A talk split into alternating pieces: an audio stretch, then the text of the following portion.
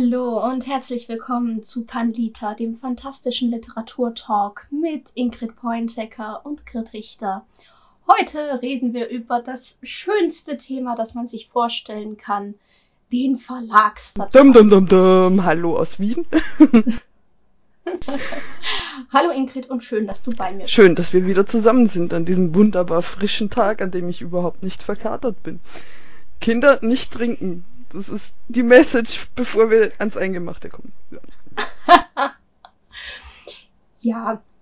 Wir haben in den letzten Wochen eine Umfrage gemacht unter unseren Hörerinnen und Hörern und haben fünf Themen zur Auswahl gestellt. Ihr habt euch für den Verlagsvertrag entschieden, beziehungsweise für den Buchvertrag. Und den möchten wir euch heute erklären.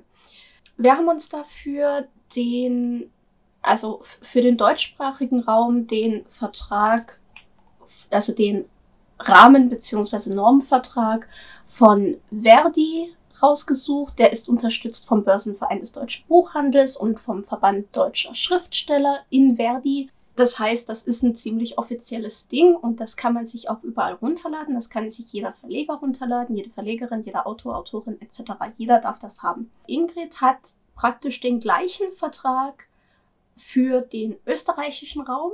Genau, da werden wir später aber drauf eingehen, was da anders ist. Es sind aber Kleinigkeiten.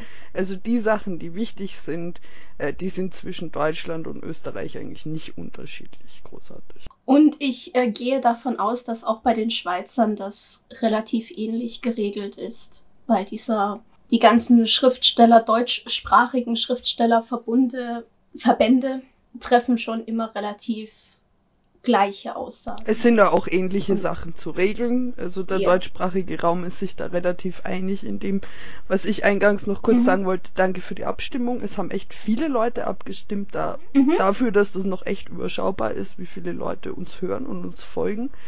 Und ich war so ein bisschen überrascht, dass es gerade dieses auf den ersten Blick eher so langweilig trockene Thema ist und mir sagt das halt schon, dass ein Bedarf beziehungsweise ein zu wenig Verständnis einfach noch gibt, zu wenig nach außen kommuniziert ist, wie so ein Verlagsvertrag auszusehen hat mhm. oder was die Fallstricke drin sind.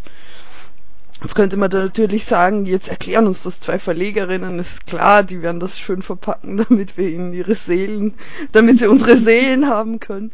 Aber nein, so ist es nicht. Also wir kennen das ja beide auch aus der schreibenden Perspektive. Und es gibt Sachen, die wir da ganz klar kritisieren. Also.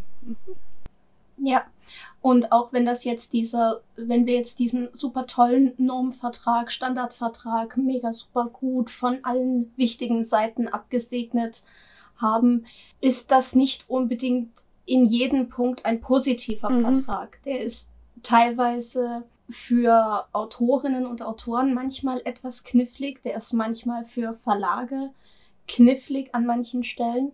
Weil ich es hier gerade stehen habe, wollte ich nur kurz sagen, dieser Rahmenvertrag oder dieser, dieser Normvertrag wurde erstmalig aufgesetzt 1978. Ja, so liest er sich teilweise und auch. wurde also. zumindest in Deutschland, so liest er sich teilweise auch. Da komme ich dann später auch noch, habe ein paar Punkte gefunden, die ich richtig gut fand. zuletzt, zuletzt geändert wurde er 2014. Das weiß ich tatsächlich noch, weil da gab es den Verlag ja schon drei Jahre. Und ich weiß, dass da irgendwas rausgenommen wurde, was so mega heftig für die Autoren war. Aber was war das? Ich weiß es nicht mehr. Ich glaube, es war irgendwas, verkauf deine Seele bis ans Ende aller Zeit und. Ach so, du meinst diese Laufdauer, ja, da werden wir auch noch drauf zukommen. Das war ja früher für die Urheberrechtsdauer. Also sprich, wenn ich mhm. schreibe, unterschreibe ich selbst für die Zeit, nach der ich schon abgenippelt bin, äh, für meine Nachkommen, die das dann für mich nochmal 70 mhm. Jahre oder so verwalten dürfen.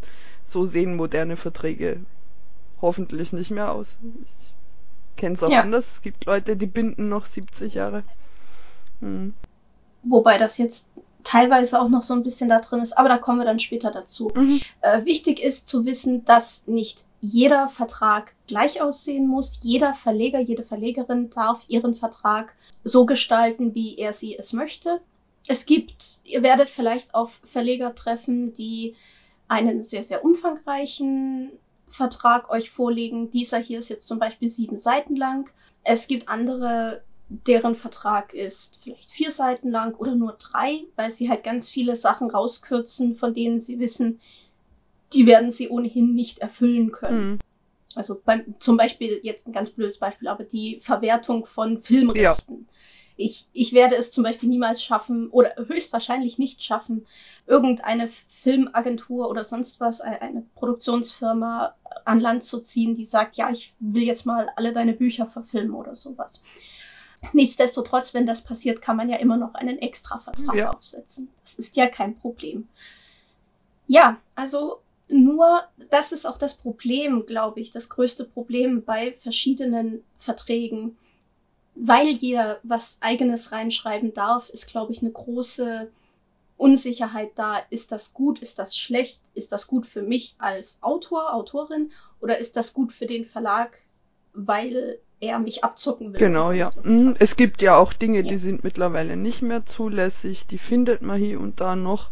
Zum Beispiel die Verpflichtung mhm. zu Lesungen oder solchen Geschichten. Man kann niemanden dazu zwingen zu lesen. Das ist sinnvoll, dass man das nicht darf und von daher ist das in Ordnung.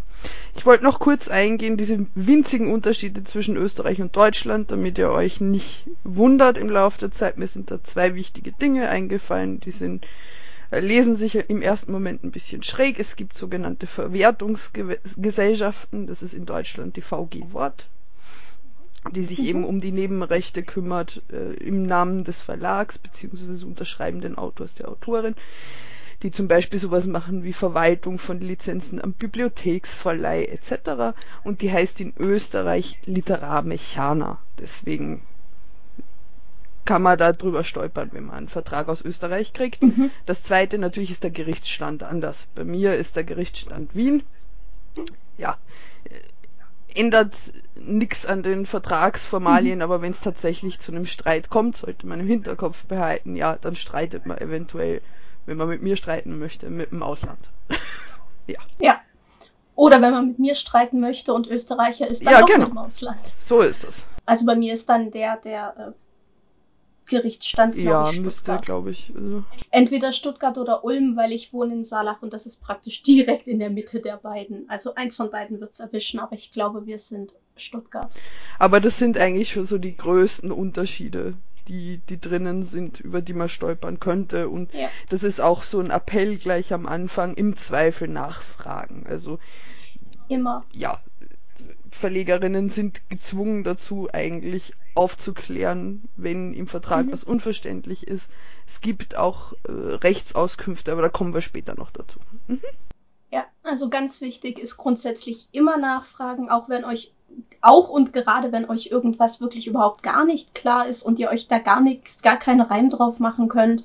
Ich denke, ein guter Verleger, eine gute Verlegerin wird euch immer Antwort geben und die ist auch, der die ist auch nicht von euren Fragen genervt, weil er möchte ja mit euch ja. zusammenarbeiten und möchte, dass ihr euch wohlfühlt. Und das sollte beim Vertrag schon anfangen. Ja. Vor allem den Vertrag macht man ja ziemlich weit im Vorfeld zur Veröffentlichung. Das heißt, man sollte auch eigentlich genug Zeit und Raum haben, um das diskutieren zu können, was da drin steht, bevor da irgendjemand seine Unterschrift runtersetzt. Also halten wir fest, Verträge kann jeder Verlag für sich selber festhalten und aufsetzen, wie er möchte. Mhm. Er sollte aber auch in der Lage sein, euch alle Fragen dazu entsprechend zu beantworten. Ja. Und wichtig ist einfach, wenn ihr merkt, der Verleger möchte nicht mit euch reden, er möchte euch keine Antworten geben oder er gibt euch Antworten, die euch vielleicht nicht zufriedenstellen und ihr fragt nach und es kommt nichts weiter. Und wenn ihr da schon ein Gefühl habt, äh, ich weiß nicht, fühle mich nicht wohl, dann lasst es sein.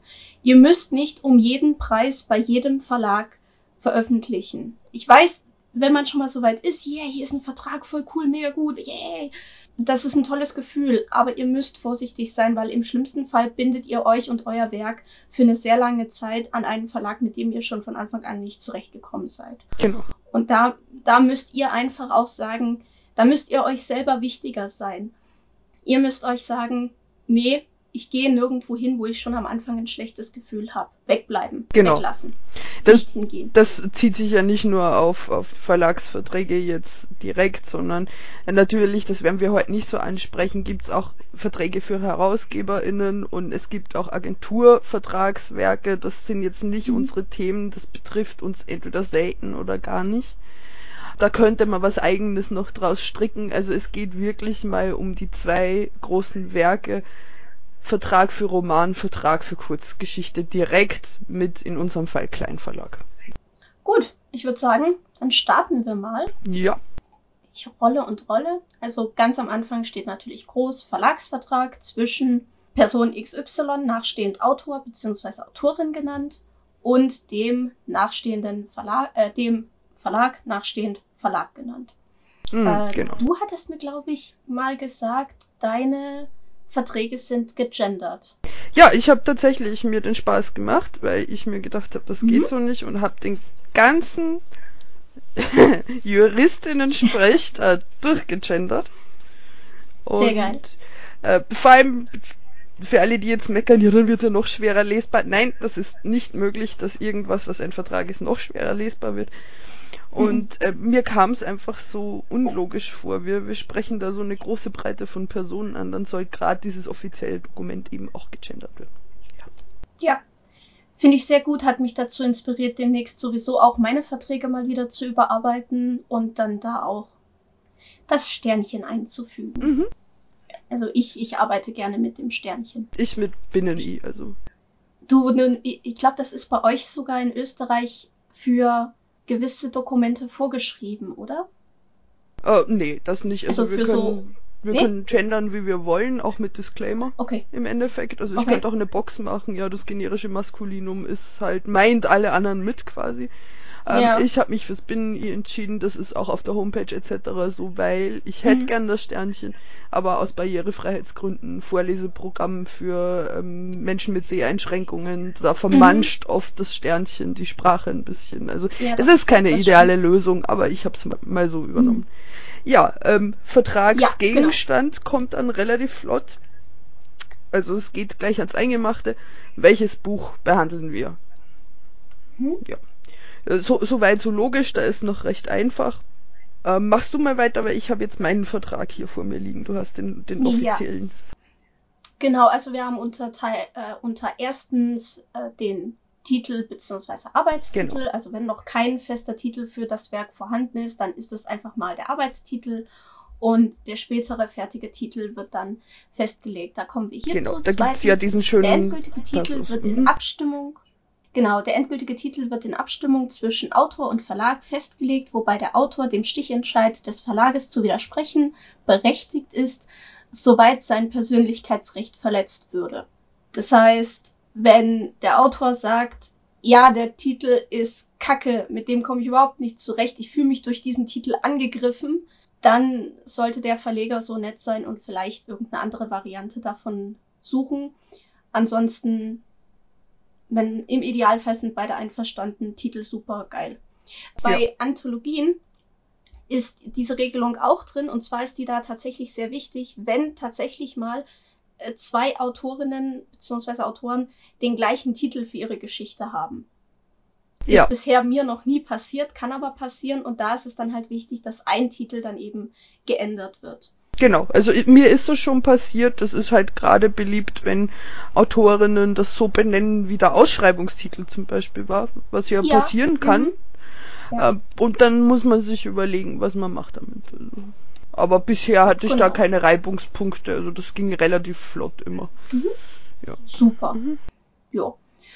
Ja, dann kommen wir zu drittens. Der Autor versichert, dass er alleine berechtigt ist, über die urheberrechtlichen Nutzungsrechte an seinem Werk zu verfügen und dass er bisher keine den Rechtseinräumungen dieses Vertrages entgegenstehenden Verfügungen getroffen hat. Das gilt auch für die vom Autor gelieferten Texte oder Bildvorlagen, deren Nutzungsrechte bei ihm liegen. Bietet er dem Verlag Texte oder Bildvorlagen an, für die, für die dies nicht zutrifft oder nicht sicher ist, so hat er dem Verlag darüber und über alle ihm bekannten oder erkennbar rechtlich relevanten Fakten zu informieren. Wie lang ist dieser Satz? Er geht noch weiter. Moment. Soweit der Verlag den Autor mit der Beschaffung fremder Texte oder Bildvorlagen beauftragt, bedarf es einer gesonderten Vereinbarung. So. Ja. Ähm, ich glaube, wir, wir beschränken uns auch darauf, das zusammenzufassen, weil es, es ist echt ja. furchtbar von der Sprache her. Im ja. Endeffekt ja. ist es ja so, wie jeder andere Vertrag regelt das Rechte und Pflichten und in dem Passus geht es darum, dass sich Verlegerinnen sicher sein können. Es ist quasi die Versicherung des Autors, dass die Geschichte von dem Autor, von der Autorin ist und man keinen Stress kriegt, wenn man das veröffentlicht, weil es in Wahrheit ein Plagiat ist. Richtig. Zum Beispiel. Bei sowas fällt aber auch darunter, zum Beispiel gibt es ganz viele Autorinnen und Autoren, die gerne irgendwelche Songtexte mhm. in ihre Bücher mit reinbringen. Und auch das muss abgesprochen werden mit dem Künstler oder dessen Label. Und ich hatte tatsächlich, ich habe einen Autor, der hat, ähm, ich glaube, ein paar Monate lang mit dem Management von Rammstein ja. kommuniziert und gesagt, ja, ich würde gern eure Texte nutzen und so weiter. Und die Managerin damals war mega nett und mega freundlich, aber es gab halt trotzdem eine Absage und ja. Es ist okay und das muss man dann akzeptieren und euer Buch muss einfach auch funktionieren ohne die Songtextnennung diverser Sängerinnen und Sänger und Gruppen und was auch Ja, und, und wenn es ja. was ist, ist es auch Abmachung zwischen Verlag und Autor, Autorin. Ähm, ich hatte schon den Fall, dass ich Lizenzen erworben habe, dann tatsächlich. Die gibt's von ganz günstig bis schweineteuer. Mhm. Und dann ist der Songtext mhm. drin. Also das kann auch passieren. Oder dass eine Band von vornherein sagt, den Fall hatten wir auch schon, na, wir kennen das schreibende Menschi da und hat nett gefragt beim Konzert und die, die mhm. freundliche mhm. Nutzung wird nochmal schriftlich bestätigt und dann ist auch gut. Und dann hauen die meisten Verlage ja. halt zwei, drei Belegexemplare für die betroffene Band raus und ist fein. Mhm. Also das kann natürlich so auch passieren, das regelt aber der Vertrag nicht. Und ich finde es gut, dass er das nicht so regelt, weil eben alles passieren kann. Richtig, genau. Ja, viertens, der Autor verpflichtet sich dem Verlag schriftlich auf die im Werk enthaltenen Darstellungen von Personen oder Ereignissen hinzuweisen, mit denen das Risiko einer Persönlichkeitsrechtsverletzung verbunden ist. Da steht noch ein bisschen mehr und ausgeführt. Es sagt aber eigentlich aus, besonders zum Beispiel kommt das vor bei Biografien hm. von Prominenten. Ja. Wenn Dieter Bohlen ein äh, Buch schreibt und darin schreibt, dass Thomas Anders doof ist, dann hat der Thomas Anders das Recht dazu zu sagen, du bist auch doof und hier ist mein Anwalt und der sagt, du bist auch doof und jetzt gibt's Cash. Also es steht ja auch in ganz vielen Büchern, habt ihr sicher auch schon gesehen, vorne drin der Vermerk, alle in diesem Buch enthaltenen Personen sind frei erfunden und Ähnlichkeiten mit lebenden Personen sind zufällig. Das soll eben auch davor schützen, dass nicht irgendjemand sich in einem Werk wiedererkennt und dann sagt, hey, du hast mich da reingeschrieben und ich bin die böse Hexe aus dem Niemalsland, das ist voll scheiße von dir. Ja. Und da muss man dann halt auch ein bisschen aufpassen, besonders wenn man halt irgendwie irgendwelche Erfahrungen mit lebenden, existierenden Personen in seinen Büchern verarbeiten möchte. So wie es zum Beispiel der berühmte Spruch sagt, ähm, wenn du böse zu mir bist, schreibe ich dich in meinen nächsten Krimi und töte dich oder sowas. Das ist natürlich lustig, kann aber im Grenzfall tatsächlich auch zu einer Gerichtsverhandlung führen.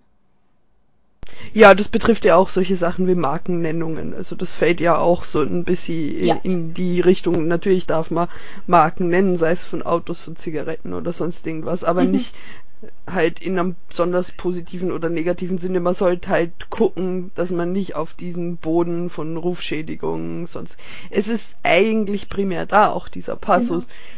Den Verlag zu schützen, die schreibende Person zu schützen und natürlich Dritte davor zu schützen, dass sie eben als Mordopfer da verwertet werden in irgendwelchen Büchern. Genau. Mhm. Also ihr dürft auch sogenannte Personen des öffentlichen Lebens da in euren Büchern darstellen. Also ihr dürft zum Beispiel sagen, äh, äh, meine Figur hört super gerne Musik von Britney Spears, weil sie mag Britney Spears, passt. Oder von Queen oder von Rolling Stones oder ACDC oder was auch immer. Ja. Ihr dürft aber nicht sagen, der Protagonist meines Buches hat Britney Spears gefickt. Oh, darf, darf ich das? Ich weiß es nicht. ich weiß es nicht. Zur Not piepst Piep. es raus. Also, weil das würde dann schon in Richtung negative Rufschädigung gehen und das ist äh, problematisch. Ja. Also ihr dürft immer sagen, äh, keine Ahnung, Person in meinem Buch hat ein Autogramm bekommen von, ist der Herrgott, mir fällt gerade kein Schauspieler ein. Chris Pratt. Warum fällt mir als erstes Chris Pratt ein? Ja, oder sowas, aber es sollte halt immer auf neutraler, neutraler Ebene sein. Also ihr dürft jetzt nicht irgendwelche Berühmtheiten in eure Bücher mit reinschreiben als. Ja, und ich meine, Autorinnen sind Autorinnen. Ich meine, man, man schafft's ja, das sowieso so zu umschreiben, auch wenn es nicht ganz nett ist. Jeder weiß zum Beispiel, wie Donald Trump aussieht und das muss ich nicht elaborieren, dass der Typ lustig aussieht. Also. Ja, ja, genau. genau.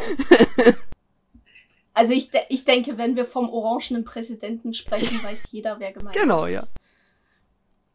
Gut, wir kommen zum großen Paragraphen 2. Ich glaube, das ist auch der fetteste von allen, die Rechtseinräumung. Genau. Die Rechtseinräumung fängt an mit Absatz 1. Der Autor räumt dem Verlag an dem Werk räumlich unbeschränkt für die Dauer des gesetzlichen Urheberrechts die nach nachfolgenden ausschließlichen inhaltlich unbeschränkten Nutzungsrechte in allen bekannten und unbekannten Nutzungsarten für alle Ausgaben und Auflagen ohne Stückzahlbegrenzung insgesamt oder einzeln in allen Sprachen ein. Genau. So, die erste Frage, die ihr euch hoffentlich bei diesem Satz stellt, ist, wie lang ist denn so ein gesetzliches Urheberrecht? Ich habe übrigens eine tolle Quelle gefunden, die heißt www.urheberrecht.de, also recht naheliegend. Mhm. Und die schlüsseln das alles ganz gut auf. Also da kann man sich auch mal umschauen.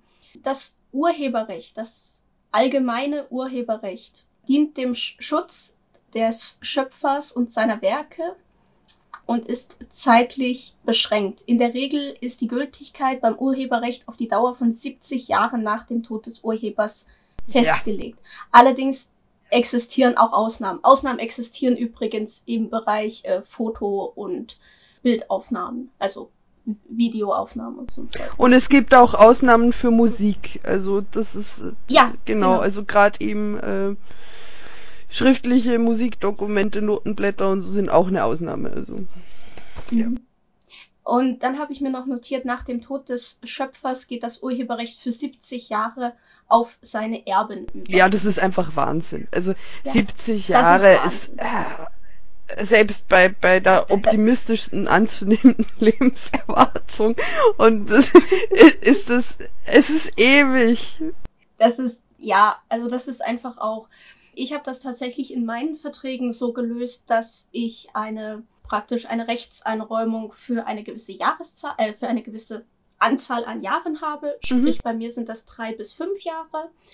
Und danach gibt es praktisch wie in Handyverträgen eine automatische Verlängerung und die kann der Autor dann jährlich kündigen. Also wenn der Autor sagt, so jetzt äh, ich habe keinen Bock mehr, will nicht mehr, dann darf er mir das schriftlich mitteilen und dann wird das eben entweder wird ein Aufhebungsvertrag gemacht oder wir tun das dann auslaufen lassen zum nächsten Ende des Jahres und dann hat sich das.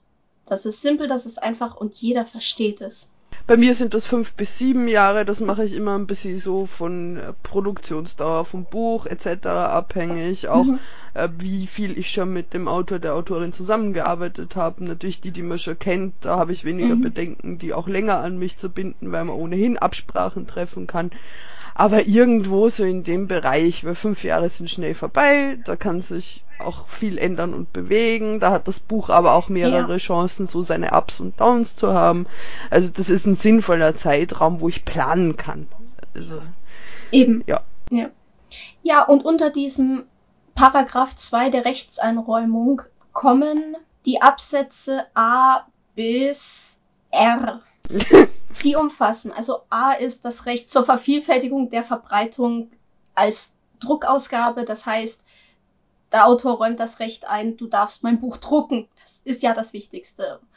Und dann gibt's natürlich das Recht für die DVD, äh, Quatsch, DVDs. Das Recht für die, für die E-Book-Ausgabe.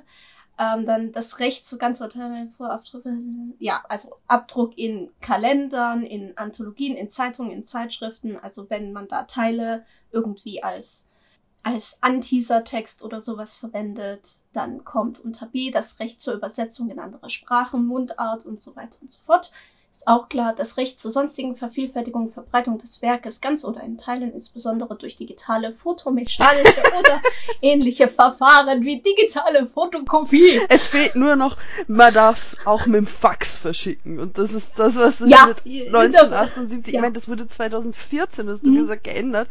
Und da ist ja, die Fotokopie ja. und die Mikroskopie-Ausgabe noch drin. Es mhm. ist echt. Es kommt noch besser. Äh, äh, ich habe ich hab eine Stelle, die hat mich umgehauen. Okay, dann kommt erstmal noch F, das Recht zur, vor, zum Vortrag des Werkes durch Dritte, insbesondere durch Lesung und Rezitation. Rezitation, tatsächlich. Also das heißt, wenn halt jemand anders euer Werk irgendwo vorträgt. Zum Beispiel auch die Verlegerin. Ja, zum Beispiel die Verlegerin oder wie ich es jetzt neulich hatte, ähm, ich war bei einer Veranstaltung, da hat ein Schauspieler, genau. ein Theaterschauspieler eins von meinen Büchern vorgelesen. Das war auch sehr schön. Ja, dann haben wir das Recht zur Aufnahme des Werkes als Hörbuch, ist auch klar, und zur Weiterverarbeitung als Download und bla bla und so weiter. Das Recht des Werkes, das Werk oder Teile, bla bla, Materialien, elektronisch. Ja, also das nochmal, dass das Werk auch als elektronischer Körper zur Verfügung gestellt werden darf. Es, es ist, es ist, es ist, oh Gott. Das Recht zur Bearbeitung als Bühnenstück ist auch klar. Das Recht zur Verfilmung, einschließlich aller Rechte zur Bearbeitung. Oh, ja, das ist gut, das ist gut, das ist echt gut. Zur Bearbeitung als Drehbuch und zur Verfügung und zur Vorführung des so hergestellten Films. Eingeschlossen ist ferner das Recht zur Bearbeitung und Verwertung des verfilmten Werkes im Fernsehen, Free oder Pay TV oder auf ähnliche Weise ab, ab Ruf, Fernsehen, Video on Demand, TV etc. Schreibt doch einfach Netflix. Web-TV. Web-TV. Die 90er rufen an, sie ja. ihren Scheiß zurück. Nochmal das Recht zur Verwertung des Werkes als Hörspiel. Also nicht nur, dass du es als Hörspiel aufnehmen darfst, sondern du darfst es auch verwerten als Hörspiel. Das wird extra aufgezählt. Ah, das Recht zur Vertonung des Werkes einschließlich der Rechte zur Aufführung des vertonten Werkes. Was, was ist denn bitte der Unterschied zwischen einem Hörbuch und einem vertonten Werk. Vielleicht meinen die den Unterschied zwischen Hörbuch und Hörspiel, aber da habe ich auch eine Weile gesucht, dass ein vertontes Werk quasi alles sein kann. Also wenn je ja. jemand dein, dein Buch vorsingen, vortanzen und das aufnehmen möchte, ist das auch zulässig, weil okay. Hörbuch ist natürlich enger gesteckt. Das ist ein Hörbuch ist ein Hörbuch. Ja, Okay, M ist dann, äh, das hat mich echt überrascht, dass das schon 2014 drin war. Das Merchandising-Recht, mhm. das Recht, dass du praktisch kleine Funko-Figuren von deinen, deinen Charakteren machen lassen darfst. Also auch das ist drin. Natürlich nicht nur Funko-Figuren, sondern alle möglichen Arten. Werbung, Werbung. Werbung, Schleichwerbung das Recht, das Werk bzw. die hergestellten Werksfassungen nach 1h bis M in allen vertragsgegenständlichen Nutzungsarten auf Datenträgern aller Art aufzunehmen, zu vervielfältigen und zu verbreiten, sowie durch Hör- und Fernsehfunk zu senden oder öffentlich zugänglich zu machen. Ja, ist klar. Das Werk oder die Datenträger auf Lautsprecherübertragungen und Sendungen, Wiederholungen und über ja, das Recht, das Werk alle vertragsgegenständlich körperlichen Nutzung zur Verfügung gewerblicher oder nicht gewerblicher Ausleihung und oder zu Verme Vermietung. Wir haben es gleich geschafft. Wir sind schon bei wir sind schon bei Q. Wir haben nur noch Q R. Das Recht, das Werk, äh, das Werk im Umfang der eingeräumten Rechte in allen vertragsgegenständlichen Nutzungsarten auszuweisen, zum Zweck der Werbung für das Werk öffentlich zugänglich zu machen.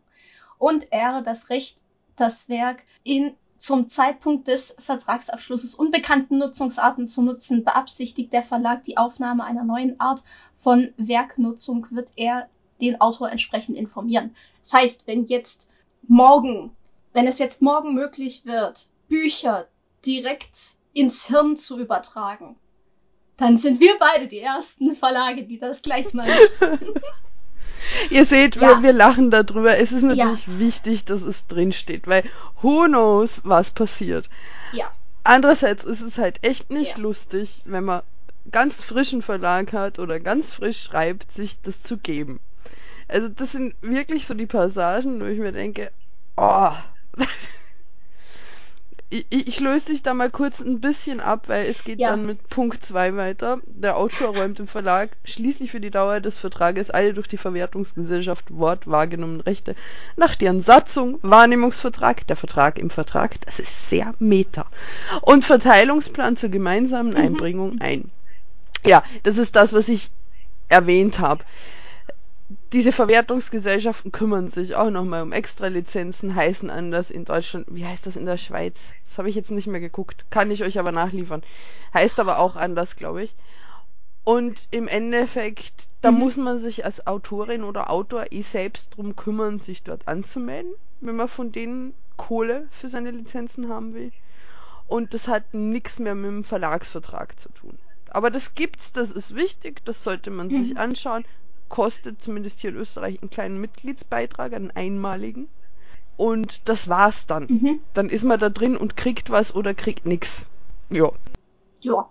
Ich habe mich ganz zum Anfang meiner Verlegerinnenzeit mit der VG Wort in Deutschland beschäftigt und ich konnte damit nichts anfangen. Ich weiß, dass andere Fantastikverlage da da dabei sind, aber für mich klang das so, als wäre das nichts für mich. Und ich bin auch bis heute dort nicht eingestiegen und bisher bin ich auch ganz froh, weil vor ein, zwei Jahren gab es ja da diesen riesen Crash, wo plötzlich alle Verlage mehr Ausschüttungen an ihre Autoren zahlen mussten als eigentlich geplant.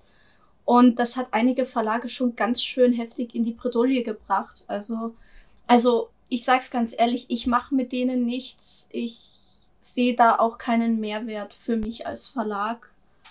Es ist sicherlich gut, das mal anzugucken. Vielleicht gucke ich es mir auch mal wieder an jetzt in dem Zuge, aber ja, ich bin bei der Literarmechaner gemeldet. Ähm, die hat aber auch einen ganz eindeutig anderen mhm. Schwerpunkt. Also was die ganz genau abfragen hier in Österreich sind sowas wie Zeitschriftenpublikationen, wissenschaftliche Publikationen.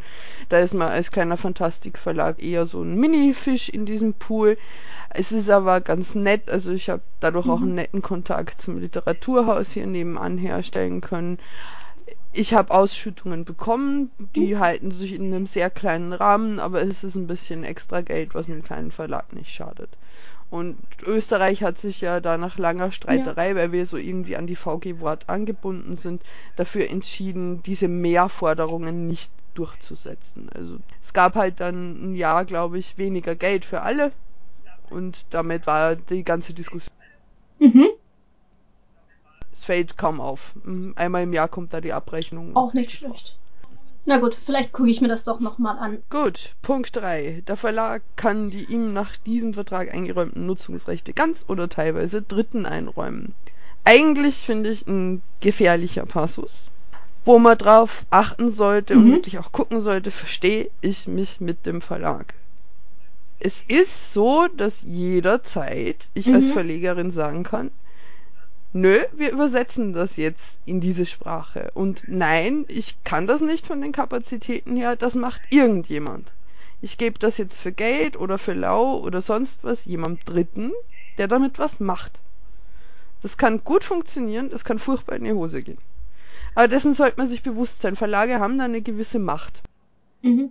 Aber auch da gilt natürlich wie bei allen Punkten miteinander reden, das auch mal dem Autor vorschlagen. Ich, ich glaube, die wenigsten Autoren sagen, nein, übersetzt das jetzt bitte nicht ins Englische, dass wir den amerikanischen Markt erobern dürfen. Also äh, von daher, aber es kann natürlich sein, dass jemand sagt, nein, ich möchte nicht, ja, dass klar, das von weil, übersetzt wird. Weil man gibt ja auch die, die Sachen wieder aus der Hand. Das heißt, wenn es ich als Verlegerin aus der Hand gebe, gebe ich auch, auch ja. aus der Hand, was ein dritter Verlag zum Beispiel jetzt mit dem Cover macht ob die was rauskürzen, ob die was völlig anderes draus mhm. machen. Das liegt dann auch nicht mehr in meinen Händen. Also natürlich ja. es dann Lizenzverträge und man guckt, dass man da wiederum eine Abmachung findet. Aber prinzipiell kann ich es auch einfach weggeben. Gleiches gilt natürlich nicht nur für andere Sprachausgaben, sondern natürlich auch für, keine Ahnung, E-Book-Aufnahmen. Äh, E-Book-Aufnahme? Was habe ich denn ja. schon? Hörbuch. Hörbuchaufnahmen. E-Book-Aufnahme, genau. Ja, also das ist natürlich immer so, so eine Sache, wo man dann abwägen muss ähm, oder wo sich Autoren und Autorinnen und Autoren mit ihren Verlegerinnen und Verlegern. Und davor schützt aber Punkt 4 ein bisschen. Weil ist der Verlag berechtigt, das Werk zu bearbeiten, was er ja ist, oder bearbeiten zu lassen, so hat er Beeinträchtigungen des Werkes zu unterlassen, die geistige und persönliche Rechte des Autors am Werk zu gefährden geeignet sind. Es ist immer noch, auf Deutsch übersetzt, euer geistiges Baby. Es ist euer geistiges Eigentum, mit dem wir sorgsam umzugehen haben. Und das ist das, was dieser Paragraph sagt. Sprich, möchte ich irgendwas machen damit, muss ich den Autor oder die Autorin fragen.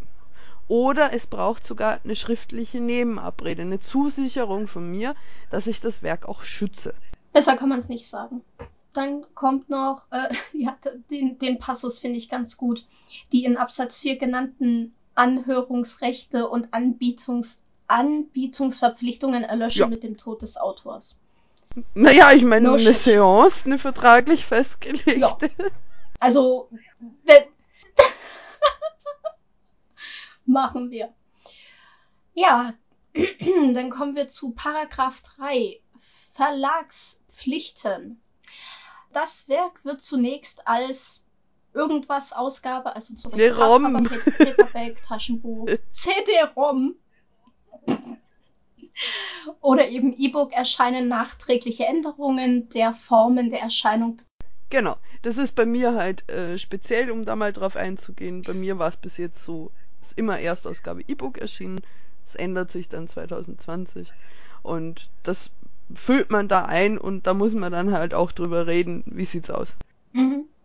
Ja, bei mir kommen, oder ich versuche zumindest E-Book und Print gleichzeitig rauszu äh, rauszubringen.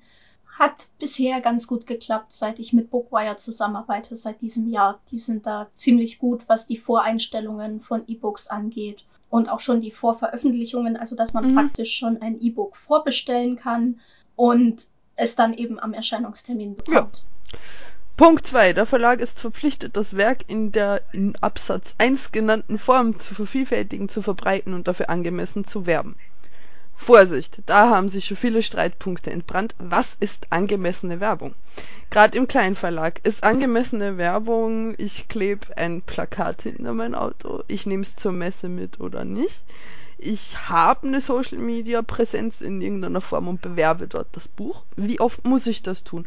Das ist nicht geregelt. Mhm. Ihr könnt natürlich jederzeit eurem Verlag aufs Dach steigen und sagen, hm, ist nicht angemessen. Aber niemand wird jemals sagen können, was, was ist angemessen. Also solange ich das Buch nicht irgendwo unterm Bett verstecke und niemals an, an die frische Luft lasse, versuche ich einfach mal mein Möglichstes. Also.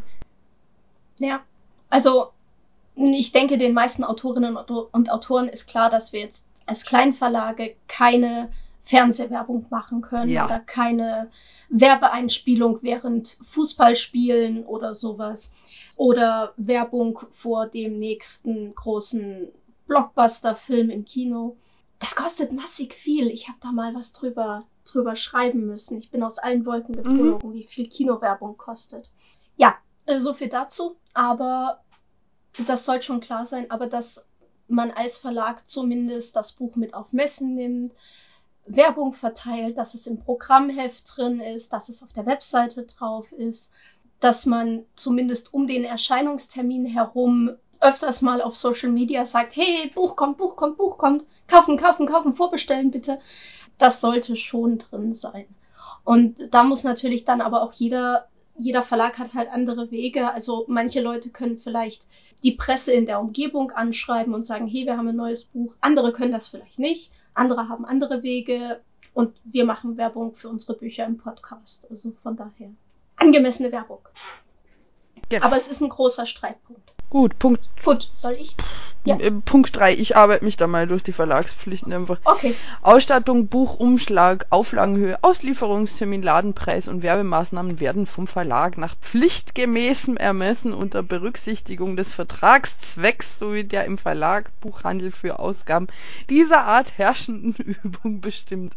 Ja, äh, schöner Satz die Mega. besonders die ähm, die Übung, die da herrscht im Verlagsbuchhandel, weil ja der, der, der Vertrag ja impliziert, dass ein kleiner Verlag funktioniert wie ein großer.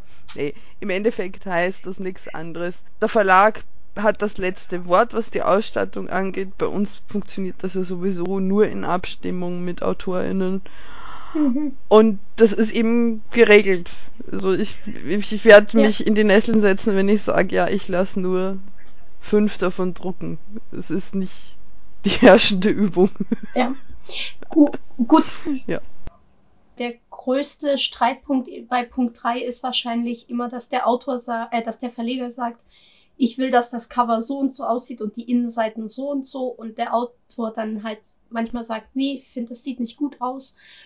Da sollte man zumindest versuchen, auf einen Nenner zu kommen, weil es ist immer förderlich, wenn der Autor sein eigenes Werk schön findet, dann bewirbt er es nämlich auch entsprechend schön. Und ja, also dass man da auf einen Nenner irgendwo kommt, weil ich glaube, es gibt nichts Schlimmeres als ein Autor, der sagt, nee, ich finde mein Buch eigentlich scheiße und ich möchte es eigentlich unter Bett verstecken. Also da sollte man dann schon. Allerdings sollten die Autorinnen und Autoren auch ein bisschen Vertrauen in den Verlag haben. Ja. Weil gegebenenfalls haben die Verlegerinnen und Verleger da ein bisschen mehr Erfahrung, was gut läuft in dem Genre und was nicht so gut läuft. Und ja, da sollte man miteinander reden. Ganz wichtig. Okay, Punkt 4. Punkt 4. Das Recht des Verlags zur Bestimmung des Ladenpreises nach pflichtgemäßem Ermessen, schon wieder, oh. immer diese Pflicht, schließt auch dessen spätere Herauf- oder Herabsetzung ein. Vor Herabsetzung des Ladenpreises wird der Autor benachrichtigt. Mhm. Ja, soweit so sinnvoll. Der Verlag äh, nimmt ja nicht zu wenig Geld in die Hand, um ein Buch drucken zu lassen und auch nicht zu wenig Geld in die Hand, um ein Buch äh, umzusetzen und hat natürlich seine Kalkulation dahinter. Wie muss ich den Druckpreis in den Endverkaufspreis einbinden, damit da ein Schuh draus wird und jeder noch ein bisschen Geld übrig hat. Ja. Punkt 5 genauso. Als Erscheinungstermin ist vorgesehen füllen Sie die Lücke aus. Eine Änderung des Erscheinungstermins folgt in Absprache mit dem Autor. Das ist auch ein wichtiger Punkt. Ich hatte das letztens, hat mir ein Kollege erzählt, er hatte auch eine Autorin, die hat irgendwie fünfmal den Anfang ihres Buches geändert, woraufhin sie natürlich ihre Abgabepflicht nicht mehr einhalten konnte, woraufhin das Buch später in den Druck ging, woraufhin das Buch später erschienen ist. Und danach hat sie ihn angepumpt, weil es nicht zum angegebenen Erscheinungstermin erschienen ist. Also auch solche Sachen können passieren und da sollte man sich halt drüber im Klaren sein, wenn ja. man als Autor, Autorin etwas länger braucht, um das Buch zu schreiben, verschiebt sich natürlich alles ein bisschen nach hinten. Für mich klar, für andere vielleicht nicht so klar. Äh, Punkt 6. Der Verlag ist verpflichtet, sich intensiv um die Verwertung der sonstigen im gemäß Paragraph 2 Absatz 1 bis C, nein, 1c bis n eingeräumten Rechte zu bemühen und den Autor auf Verlangen zu informieren.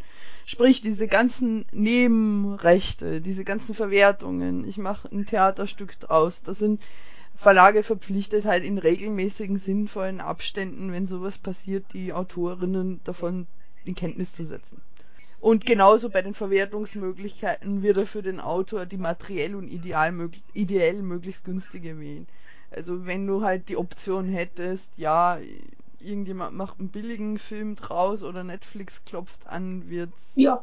die Entscheidung anhand von subjektiven Qualitätskriterien dann getroffen. Gut, Punkt 7. Verletzt der Verlag seine Verpflichtungen gemäß Absatz 6, so kann der Autor die hiervon betroffenen Rechte nach den Regeln des Paragraph 41 Urheberrechtsgesetz zurückrufen. Der Bestand des Vertrages im Übrigen wird hiervon nicht berührt. Wenn ich jetzt ohne die Erlaubnis von einer Autorin ein Theaterstück draußen mache, die findet das raus, kann sie sagen, äh, äh, das darfst du nicht mehr. Ich darf zwar trotzdem weiter noch das Buch machen und vertreiben, aber das kann sie mir wegnehmen, wenn ich das ungefragt mache. Kommen wir zum wichtigen Punkt, Paragraph 4, das Honorar. Mhm. Ich denke, das ist einer der wichtigsten Punkte überhaupt in diesem ganzen Ding drin. Was bekommst du für was? Als Vergütung für alle nach diesem Vertrag von dem Autor zu erbringenden Leistungen sowie zur Abgeltung aller gemäß Paragraph 2 dieses Vertrages eingeräumten Rechte erhält der Autor folgende Vergütung.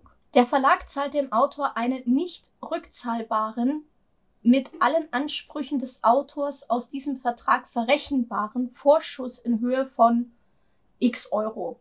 Dieser Vorschuss ist fällig zu Oh Gott. Also erst einmal Vorschuss.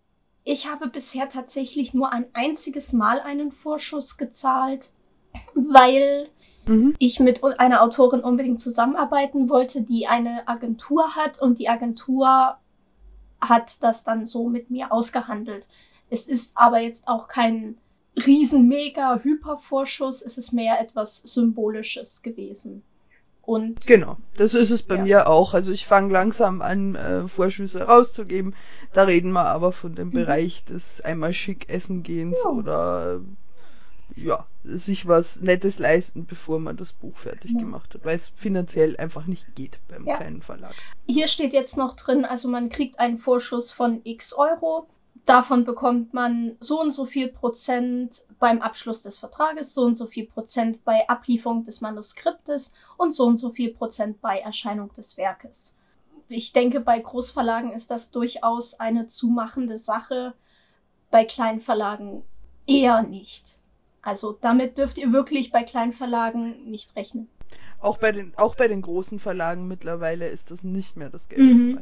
Also das kommt sehr, sehr drauf an, wie Autorinnen eingestuft werden von denen, wo die Schätzung liegt, wie oft sich das Ding verkaufen wird, ob man die schon kennt vom Namen her oder nicht.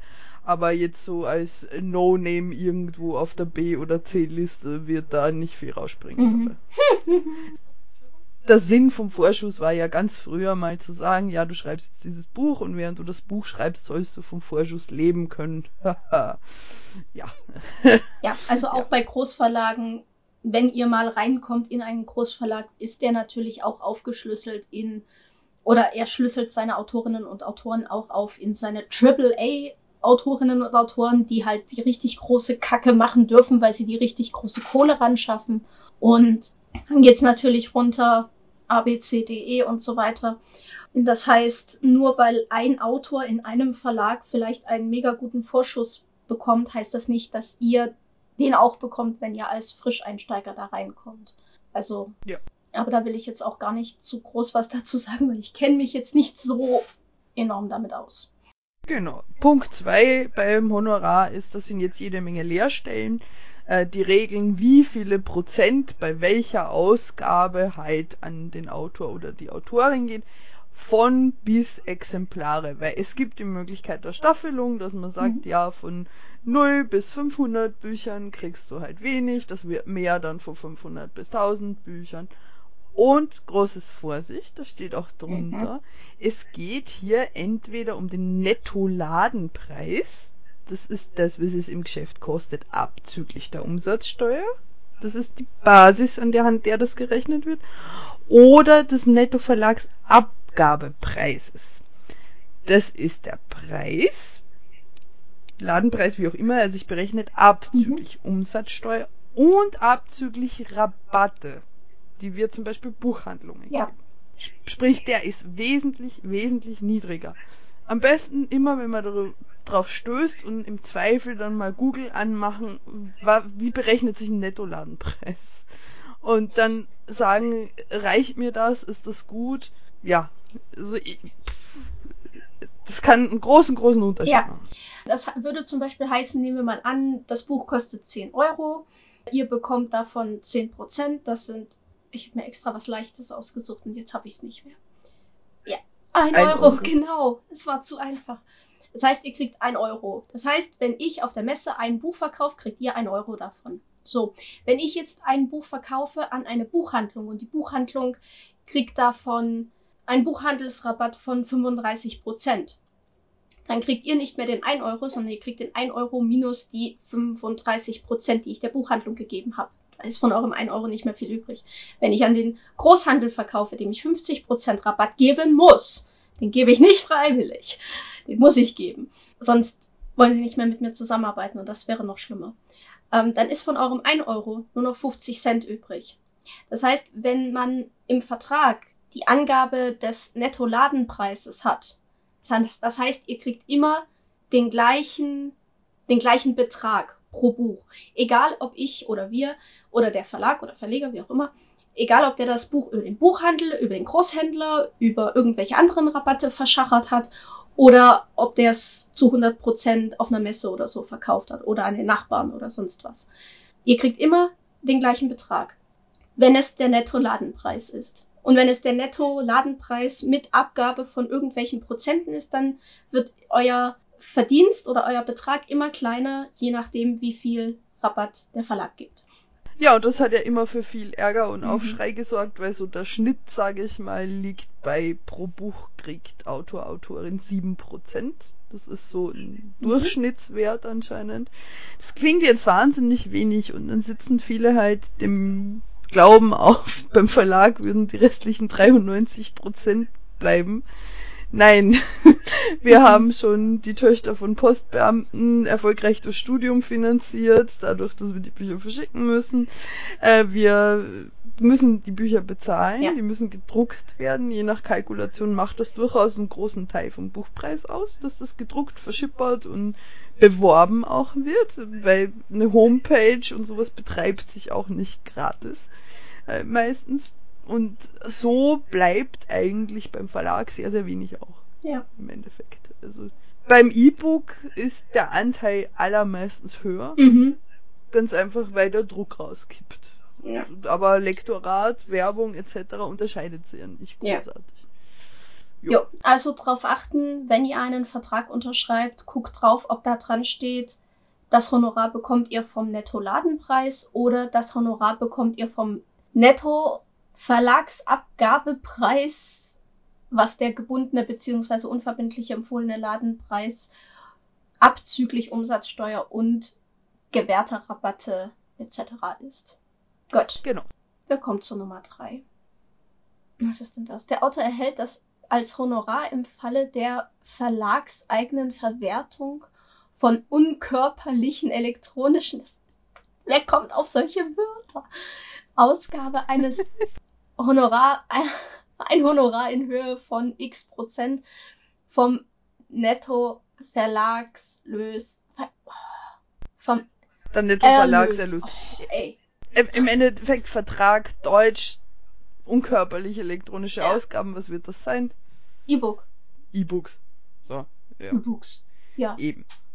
Genauso beim, beim nächsten wird das Werk als Teil eines Angebots mit mehreren Werken verwertet, erhalten sämtliche Autoren, deren Werke beteiligt sind, insgesamt den oben genannten Honorarsatz.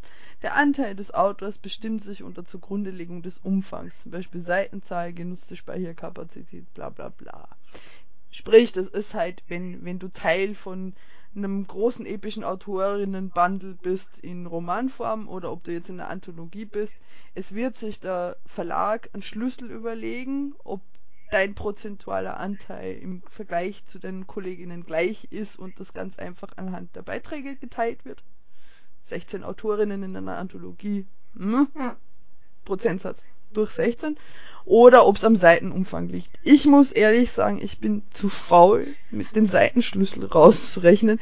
Ich mache das immer so, wie viele Autorinnen sind drin und gehe mal davon aus, dass eine gute kurze Kurzgeschichte genauso viel Arbeit macht wie eine gute lange Kurzgeschichte in dem Fall. Eben, das finde ich ja. nämlich auch sehr wichtig, weil nur weil jemand eine Kurzgeschichte mit, keine Ahnung, drei, vier Seiten geschrieben hat und ein anderer eine Kurzgeschichte mit zehn Seiten, heißt das ja nicht, dass da nicht der gleiche Aufwand drin war. Und ich beurteile das einfach mal nicht. Ja. Also. Eben. Weil wo, wo fange ich dann an? Frage ich dann vor Vertragsunterzeichnung, du, wie lange hast denn du für deinen äh. Roman eigentlich gebraucht? Also wenn es kürzer war, kriegst du weniger, weil es war ja nicht so viel ja. Arbeit. Und das spricht sich ja, irgendwann rum nicht. und dann sagen alle, oh Ingrid, ey, ich also dieser, diese Kurzgeschichte, die hat mich so emotional mitgenommen. Ich habe da monatelang habe ich da dran gesessen. So, Punkt 4. Der Autor erhält für alle sonstigen Verwertungsformen und Ausgaben des Werkes eine angemessene Vergütung, über die sich die Parteien bei beabsichtigter Nutzungsaufnahme durch den Verlag verständigen werden. Sprich, man redet drüber und guckt, was eine angemessene Vergütung ist. für irgendwas, was man damit machen möchte. Ja. Ja, da ist dann gleich drunter bei Punkt 5, ähm, der nicht aus der verlagseigenen Verwertung erzielte Erlös wird zwischen Autor und Verlag geteilt und zwar zwei leere Felder, so viel Prozent bei den Rechten aus Absatz 1a bis g und dann Absatz 1h bis n.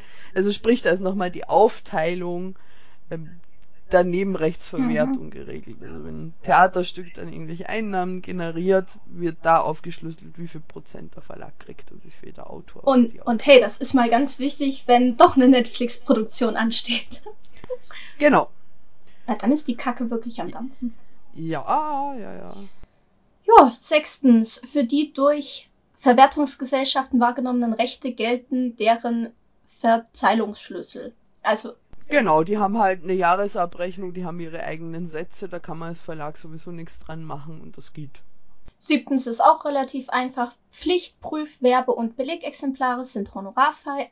Das heißt, wenn ich Honorar, äh, wenn ich Belegexemplare an euch verschicke oder an Pflichtexemplare an Bibliotheken oder Werbeexemplare an Blogger, dann kriegen die das gratis und ihr bekommt davon halt nichts ausgezahlt. Also es fließt nicht in euer Honorar mit ein, weil ich habe auch nichts daran angenommen, äh, ich habe da auch nichts für bekommen und im Idealfall bekommen wir eine tolle Rezension und der, der Rezensent ist glücklich, dass er ein schönes Buch gekriegt hat.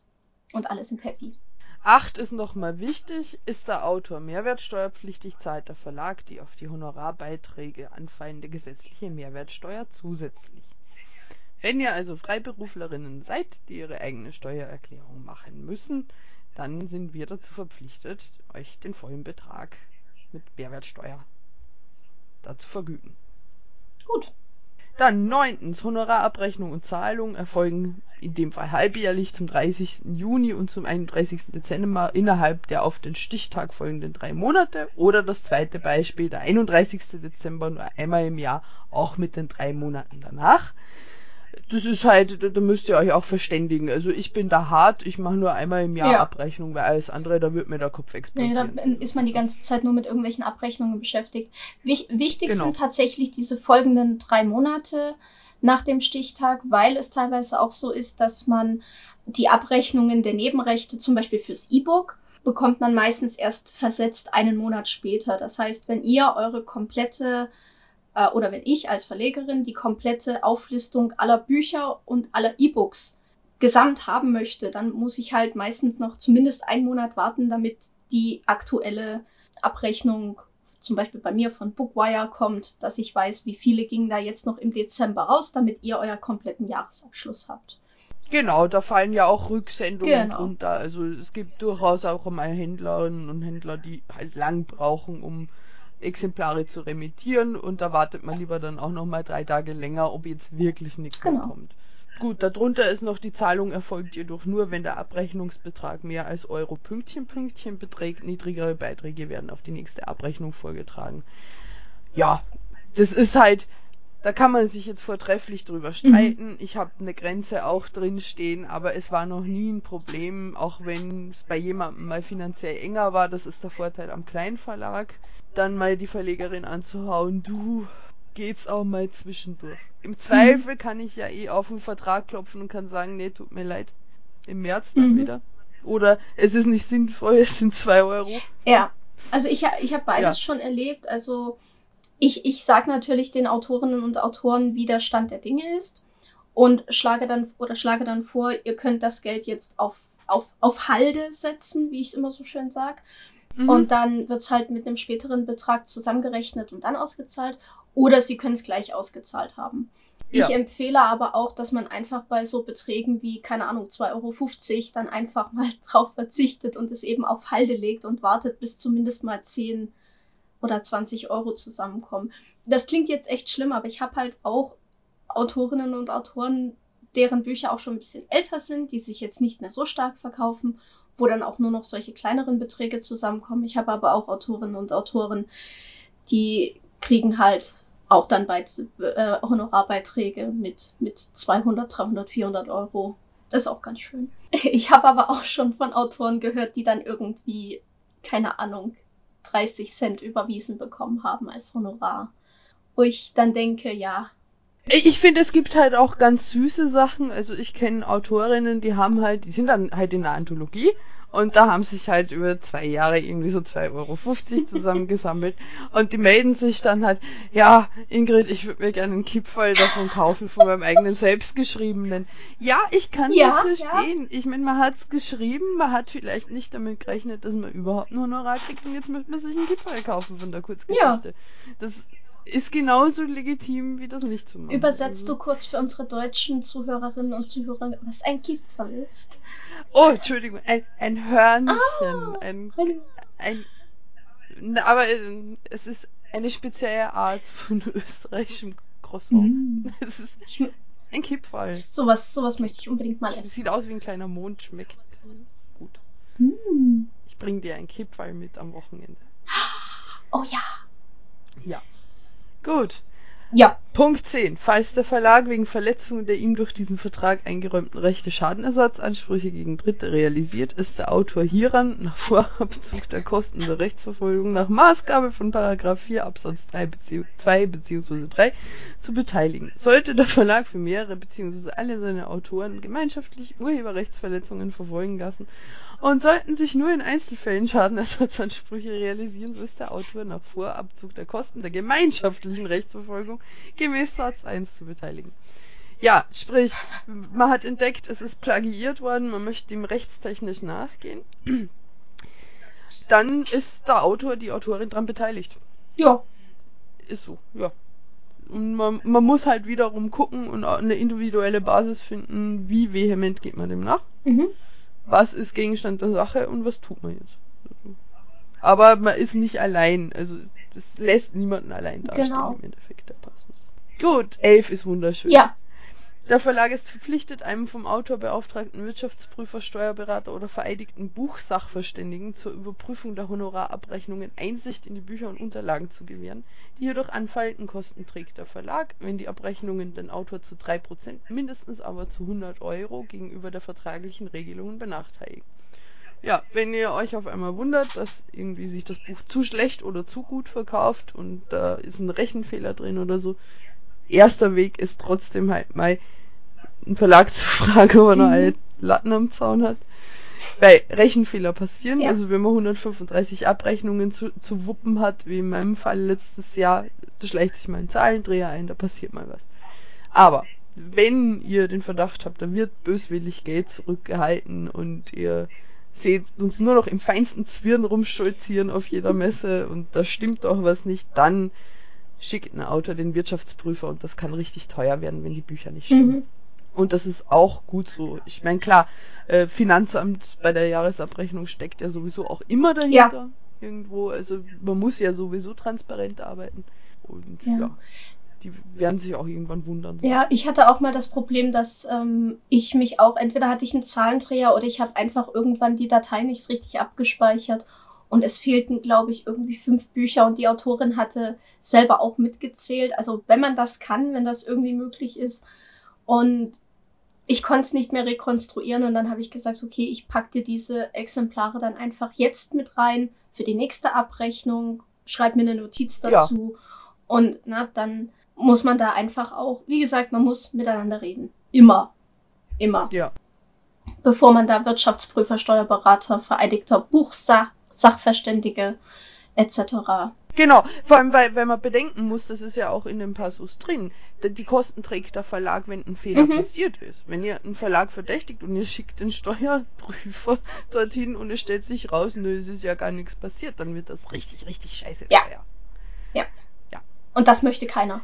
Punkt 12, der letzte in diesem äh, Pünktchen mehr. Nach dem Tode des Autors bestehen die Verpflichtungen des Verlages nach Absatz 1 bis 11 gegenüber den Erben, die bei einer Mehrzahl von Erben einen gemeinsamen Bevollmächtigten zu benennen haben. Bis zur Vorlage des Erbscheins oder vergleichbarer rechtskräftiger Dokumente und gegebenenfalls bis zur Benennung des gemeinsamen Bevollmächtigten ist der Verlag nicht verpflichtet, Honorare auszuzahlen. Jo. Ja. Stirbt der Autor, friert das Honorar erstmal ein, bis geklärt ist, wo es hingeht da wüsste ich jetzt den Hintergrund nicht in Deutschland. Ich hatte den Fall tatsächlich auch schon. in Österreich ist so, dass äh, ich das sieben Jahre ohne irgendeine Benennung von jemandem weiterlaufen lassen muss. Also sprich, ich sammle für den toten Autor, die tote Autorin die Tantiemen weiter ein. Mhm. Das Honorar. Und in den sieben Jahren kann sich wer melden oder nicht. Okay. Und danach, und ich muss mich halt in der Zeit auch bemühen, rauszufinden, ist da jemand. Mhm ver verwaltet das wer und kann mir der sagen, ja, ist mir egal, behalt das oder mhm. ähm, was machen wir damit? Also, ja. ja, das sind halt auch traurige Pflichten natürlich, die man da hat. Mhm. Und, aber ich muss sagen, in den Fällen, wo das mir schon passiert ist, es waren immer Kurzgeschichten, ähm, blieb die Kurzgeschichte dort, wo sie ist und ja, ja. wird okay. halt so äh, als Vermächtnis quasi weiter veröffentlicht. Das ist irgendwo auch sehr schön. Ja. Auch wenn es ein trauriger Anlass ist. Auch wenn es ein trauriger Anlass mhm. ist, aber die Geschichte ist noch da. Ja. Was, was da gerade übrigens hinter mir raschelt, ist Elminster, der meine Tische für die Buch Berlin auffrisst. Minster, nein. So. Er frisst. Okay. So, nachdem ich jetzt die Katze besprüht habe, bin ich wieder da. Du hast die Katze besprüht? Ja. Oh, du bist wirklich eine von denen, die das macht. Ja. Ich dachte, das gibt's nur in Filmen. Gut, machen wir weiter mit Punkt 5. Mit Paragraph 5. 5, die Manuskriptablieferung. Ja. Erstens, der Autor verpflichtet sich, dem Verlag bis spätestens Pünktchen, binnen Pünktchen, das vollständige und vervielfältigungsfähige Manuskript abzuliefern in folgender Form, dies auch einzusetzen. Wird die Frist nicht eingehalten, gibt es eine Nachfrist, die man ebenfalls hier in so eine Pünktchen-Lückentext einfüllen muss. Damit regelt man nur individuell, wie lange kann äh, ein Autor, eine Autorin da vorher noch was selber dran ändern, mhm. Beta-Leser nochmal drüber äh, fluppen lassen. Wann muss das Ding dann ins Lektorat und wenn es nicht ausgeht bis zum dem Termin, dann welche Nachfrist. Wobei ich zum Beispiel diesen Absatz so überhaupt nicht drin habe, weil ich schon von Anfang an sage, bitte schickt mir fertige Manuskripte zu, beziehungsweise wenn ich Autorinnen oder Autoren darum bitte, mir etwas zu schreiben, dann kommt ein Vertrag ohnehin erst in dem Moment zustande, wenn das Manuskript fertig ist. Das finde ich eigentlich ganz geschickt. Nummer zwei. Der Autor behält eine Kopie des Manuskriptes bei sich. Das ist natürlich ähm, alles auch noch aus der Zeit, in dem man mit Kopien und alles auf Papier und so weiter gearbeitet hat. Der Autor behält natürlich eine, eine Word-Datei oder eine Papyrus-Autor-Datei oder sonst was bei sich, ist ja klar. Und der Verlag kriegt auch eine. Und jetzt kommt mein Lieblingsabsatz mit zwei wunderschönen Wörtern, die ich für euch live und in Farbe gegoogelt habe.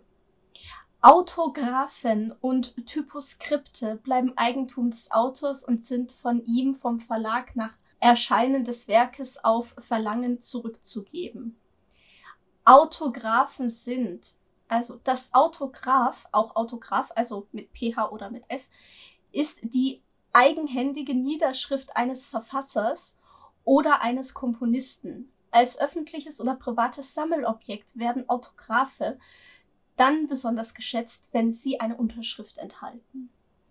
Ja, also das ist praktisch. Also ich kenne Autorinnen und Autoren, die ihre Werke tatsächlich auf Papier noch schreiben, aber die danach dann natürlich abtippen und ja, mir schicken. Und ein Typoskript ist laut dem Duden eine vom Autor selbst maschinell verfasster Text. Also auf der Schreibmaschine geschrieben. Und an solchen Absätzen ja, sieht man einfach, dass es ist wunderschön und es ist toll, aber die wenigsten machen das. Zum Glück. Zum Glück. Also früher hat eben der Verlag dann entweder so ein Autograph, einen Autographen oder ein Typoskript bekommen und musste das dann selber entsprechend setzen setzen heißt es heute noch, obwohl wir es am Computer machen. Früher wurden Bücher tatsächlich mit so kleinen Lettern, das heißt, wo dann irgendwie ein einzelner Buchstabe drauf war, wurden die aneinander gereiht und dann gedruckt. Ihr könnt euch das nicht vorstellen, aber ich habe das gemacht und es ist der pure Horror. Ich habe das in meiner Ausbildung gemacht. Ich, uh. Oh, jetzt weiß ich auch, warum Fr Bücher früher so, so dünn waren. Und so teuer. Und so teuer, weißt du, was das für eine Scheißarbeit ist, so ein Buch zu setzen? Ja. Oh, aber es macht mega Spaß. Aber es ist scheiße, aber es macht mega Spaß. Das sagt jeder irgendwie. Mein Papa ist gelernter Drucker, Ja. der, muss, der kam auch noch in den Genuss von diesen Dingen und das hat ihm auch Spaß Ja. gemacht. Aber Ja. es ist scheiße, aber es macht Spaß. Paragraph 6, die Freiexemplare. Ganz wichtig und sehr, sehr schön. Erstens, der Autor erhält für seinen eigenen Bedarf Pünktchen, Pünktchen Freiexemplare, im Falle einer E-Book-Ausgabe Pünktchen, Pünktchen kostenlose Downloads. Von jeder folgenden Auflage des Werkes erhält der Autor Pünktchen, Pünktchen Freiexemplare. Da wird auch viel drum gestritten. Wie viel muss rausgegeben werden, wie viel darf rausgegeben werden, was ist angemessen. Ja. Also ich bin ja als Autorin extrem arrogant, was das angeht und sag gerade bei Anthologien, ich möchte schon eins haben, Mhm. zumindest eins. Ja, ja, also auf jeden Fall. Zwei ist schon sehr, sehr nett. Mhm. Weil man sich ja auch überlegen muss, wenn man mit 20 anderen Leuten in einer Anthologie drinnen ist, wie viele Dinger da verschenkt werden müssen, Mhm. bis jeder eins hat. Ja, und bei Romanen, ja, nett halt, wenn man schon keinen Vorschuss kriegt, dann wenigstens Bücher zu kriegen. Mhm, eben. Es gibt aber auch da Variationen. Also manchmal hat man Autoren, die sehr, sehr viel selber unterwegs sind, die dann einen sehr großen Wert darauf legen, dass sie eben besonders viele Freiexemplare bekommen. Da kann man dann zum Beispiel auch das ein bisschen variieren mit, äh, mit dem Honorar. Also dass man sagt, du bekommst halt einen Ticken weniger Honorar, dafür mehr Freiexemplare Mhm. und, und solche Sachen. Und ja, also ich mache es dann meistens so. Also bei der Anthologie kriegen auch, kriegt auch jeder Autor ein Exemplar und ein Exemplar bei jeder veränderten Ausgabe. Also wenn ich jetzt wirklich Mhm. große Sachen verändere, wie ich mache ein neues Cover drauf oder ich mache ändere ganz viel innen drin um, ich stelle die ganzen Geschichten um oder sowas. Aber ansonsten erhält äh, der Autor äh, entsprechend ein Freiexemplar und eins pro veränderte Auflage. Ja. Bei mir sind es zwei bei Anthologien. Boah, könnte ich, könnte ich auch mal einführen. Dafür bist du mir beim nächsten voraus. Hm? Zweitens, darüber hinaus kann der Autor Exemplare seines Werkes zu einem Höchstrabatt von Pünktchen, Pünktchen Prozent vom gebundenen bzw. empfohlenen Ladenpreis vom Verlag beziehen. Sprich, dass ihr nicht den vollen Preis bezahlt, wenn ihr euer eigenes Buch beim Verlag bestellt. Da ist quasi die Verkaufsprovision eingebaut, wenn ich als Autorin sage, ja, Grit, schieb mal zehn Bücher rüber, ich würde die gerne auf einer Messe verkaufen. Ich verkaufe die dann natürlich zum Endpreis oder also immer und hab dann das übrig, was du mir Rabatt gegeben hast. Das ist bei mir Genau. der Standard von 30 Prozent. Ja, ich gebe 50 Prozent. Allerdings ist das der Höchstrabatt. Das heißt, ein Autor kann auch immer entscheiden, diesen Höchstrabatt nicht zu nutzen, sondern zu sagen, hey, zum Beispiel jetzt, wie es uns gerade geht, in der momentanen Situation von Libri-Krise und KNV-Insolvenz, jetzt nicht mehr insolvent, aber ne, haben halt einige Autoren auch schon gesagt, hey, ich weiß, dir geht's gerade nicht so gut. Ich nehme jetzt mal nicht den Höchstrabatt von 50 Prozent, sondern Ja. äh, ich nehme jetzt einfach nur mal 20 oder 30 Prozent. Und das ist dann auch sehr lieb und sehr zuvorkommend und entgegenkommend. Und ja, also man hat diesen Höchstrabatt, man muss ihn aber nicht nutzen. Drittens, sämtliche gemäß Absatz 1 oder 2 übernommenen Exemplare dürfen nicht weiterverkauft werden. Dies gilt auch für die unkörperlichen Ausgaben. Da muss ich gleich ganz ehrlich sagen, den habe ich als einen der ersten rausgehauen. Auf den scheiße Ich ich so derartig. Ich ja. auch. Ich hab, das ist, der ist so doof. Ich habe mir hier als Notiz daneben geschrieben, dieser Absatz ist total sinnfrei. Ich meine, klar kann der Autor sagen, ja, ich nehme jetzt meine Freiexemplare, gebe die an meine Familie oder an irgendwen weiter oder an meinen Postboten. Aber ein Autor bestellt doch beim Verlag seine Bücher, um sie weiter zu verkaufen. Dieser Absatz Ja. ist so dumm. Also, ah, das ist einfach nur. Na, vor allem, ich bin ja nicht die Buchpolizei. Also ich habe ja was Besseres zu tun, als hinter meinen Autorinnen herzulaufen, zu gucken. Ja. Du, du, du verkaufst du eh nicht da zwei Bücher extra. Yes. Hä? Quatsch. Ah. Ja, Blödsinn. Total. Also wundert euch nicht, wenn ihr diesen Absatz in vielen Verträgen nicht findet, weil es ist ja auch im Sinne des Verlages, dass der Autor seine Bücher selber auch mit vermarktet. Der Autor geht ja, ja. geht ja vielleicht auch mal auf irgendeine Messe oder irgendeine Veranstaltung, bei der der Verleger nicht ist. Und es ist doch dann dämlich zu sagen, nee, du darfst die Bücher da nicht verkaufen. Das ist doch ab. Also, Nein. Also, Paragraph 7, Satz und Korrektur. So. Mhm. Die erste Korrektur des Satzes wird vom Verlag oder von der Druckerei vorgenommen. Das machen Druckereien heutzutage, glaube ich, so gut wie gar nicht mehr. Ich kenne keine Druckerei, Nein. die das noch macht. Meistens ist es bei mir so, wenn ich das Manuskript bekomme, lese ich es einmal durch, kreide alles an, was ich anzukreiden habe und dann geht's. Der Verlag ist so dann verpflichtet, dem Autor in allen Teilen gut lesbare Abzüge zu übersenden, die der Autor unverzüglich honorarfrei korrigiert und mit dem Vermerk druckfertig versieht. Durch diesen Vermerk werden auch etwaige Abweichungen vom Manuskript genehmigt. Abzüge gelten auch dann als druckfertig, wenn sich der Autor nicht innerhalb angemessener Frist nach Erhalt zu ihnen erklärt hat. Ich finde es immer süß, meine Autoren, also ich schreibe das ja auch so in, den, in die Verträge rein und äh, meine Autoren schreiben dann immer ganz extra in ihre Mails zurück, druckfertig in groß und rot und fett, so als ob sie mich verhöhnen wollten. das ist richtig niedlich, weil ja, es ist klar, also äh, druckfertig reicht auch einfach nur zu sagen, so, ich bin jetzt zufrieden mit dem Ding, mach, ja, mach hin, hau raus. Hau raus. Es ist ja auch das gute Recht, das machen ja auch Autorinnen und Autoren. Ja. Nee, mach du mal, mir, mir wurscht. Mhm. Also ich vertraue dir da, das ist gut. Ja. Nummer zwei nimmt der Autor Änderungen im fertigen Satz vor. Also der fertige Satz ist praktisch wirklich dann, wenn ich das Buch schon gesetzt habe. Das ist schon alles in Buchform und ich gebe dann das Druck-PDF nochmal dem Autor und sage, hier, so wird das dann aussehen, wenn es gedruckt ist. Und er nimmt darin noch Änderungen vor. So hat er die dadurch entstehenden Mehrkosten berechnet nach dem Selbstkostenpreis des Verlages insoweit zu tragen, als sie zehn Prozent des Satz, der Satzkosten übersteigen. Dies gilt nicht für Änderungen bei Sachbüchern, die durch Entwicklungen der Fakten, ja, ist klar, wenn da irgendwelche neuen Fakten entstanden sind, dann musst genau. du die halt ändern, wenn du ein Fachmensch bist ja. Wobei, da kann man ja auch vortrefflich drüber streiten, Aber, weil ähm, die, je, jeder Verlag macht auch mal einen Fehler im druckfertigen Dokument mhm. und äh, da bin ich auch nicht päpstlicher als der Papst. Ich freue mich, wenn Autorinnen da drin noch was finden. Mhm, ich auch. Weil sonst flutscht halt mehr durch. Das Vier-Augen-Prinzip mhm. ist halt gut.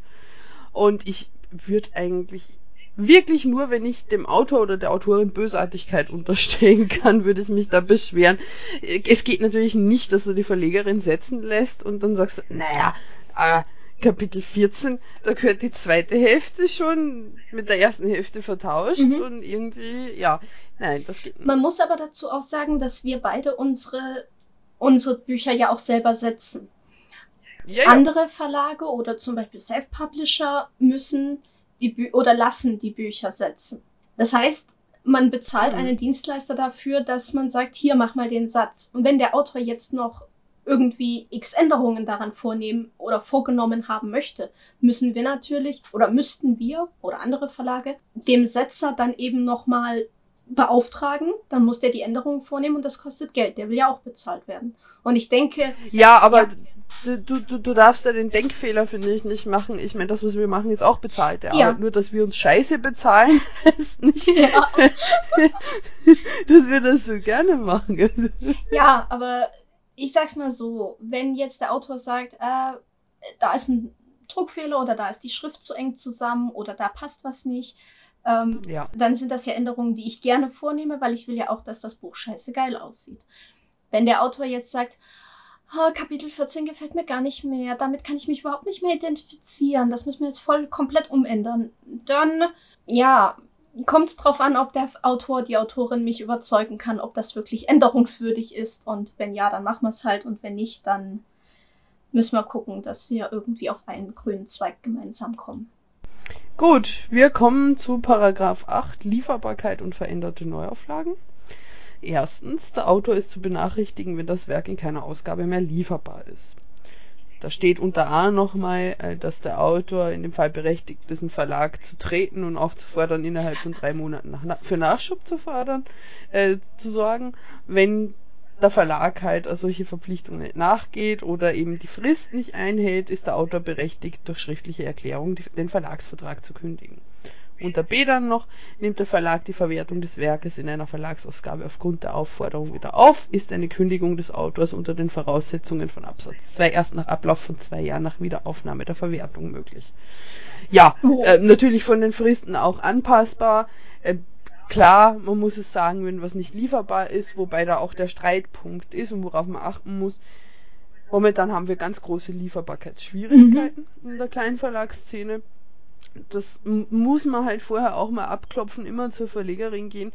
Ist es lieferbar, weil du ein Arsch bist? Äh, nicht lieferbar, weil du ein Arsch bist und mein Buch nicht bewerben willst? Oder läuft da gerade was? Kriegt man eh schnell eine Antwort. Oft habe ich es dann noch gar nicht gesehen, dass es in irgendeinem mhm. Laden nicht ja, lieferbar ist ja. und muss selber erst nachgucken, weil wir streuen die Bücher ja doch so weit wie möglich und ich bin nicht ständig irgendwie mhm. am Online-Shops durchklicken, ob auch jedes Ding lieferbar ist. Ja. ja. Also gerade jetzt mit, mit Libri und KNV. Also falls ihr uns zum ersten Mal hört, diese ganze Thematik mit Libri und KNV haben wir in der vorherigen Folge, das ist Folge 5, mhm. Ja. In Folge 5 besprochen, wo wir über aktuelle News aus der Fantastikszene berichtet haben. Ja, ja. So, also eine, einer meiner Romane, einer meiner allerersten Romane, die ich rausgebracht habe, war Dämonenbraut von Christina Fischer. Und der ist jetzt momentan nirgendwo lieferbar, nicht einmal bei Amazon oder sonst was. Da kriegt man ihn halt nur noch als irgendwie gebrauchtes Exemplar für drei Euro und so ein Kack. Und das liegt darin, dass Libri mich letztens rausgeschmissen hat mit ein paar älteren Büchern und KNV mich auch aussortiert hat, weil sich das Buch noch nicht mehr so gut verkauft hat. Das kann durchaus passieren. Allerdings kommt jetzt demnächst der zweite Teil und ich habe jetzt KNV darum gebeten, dass sie das Buch und den zweiten Teil dann wieder aufnehmen und vielleicht ergibt sich dann gemeinsam mit Teil 1 und 2 dann auch wieder eine höhere Bestellrate. Und ja. dann ist es auch wieder bei Amazon lieferbar, weil es ist so, dass äh, Amazon seine Bücher von den Verlagen, die bekommt, also du kannst natürlich direkt zu Amazon gehen und die beliefern.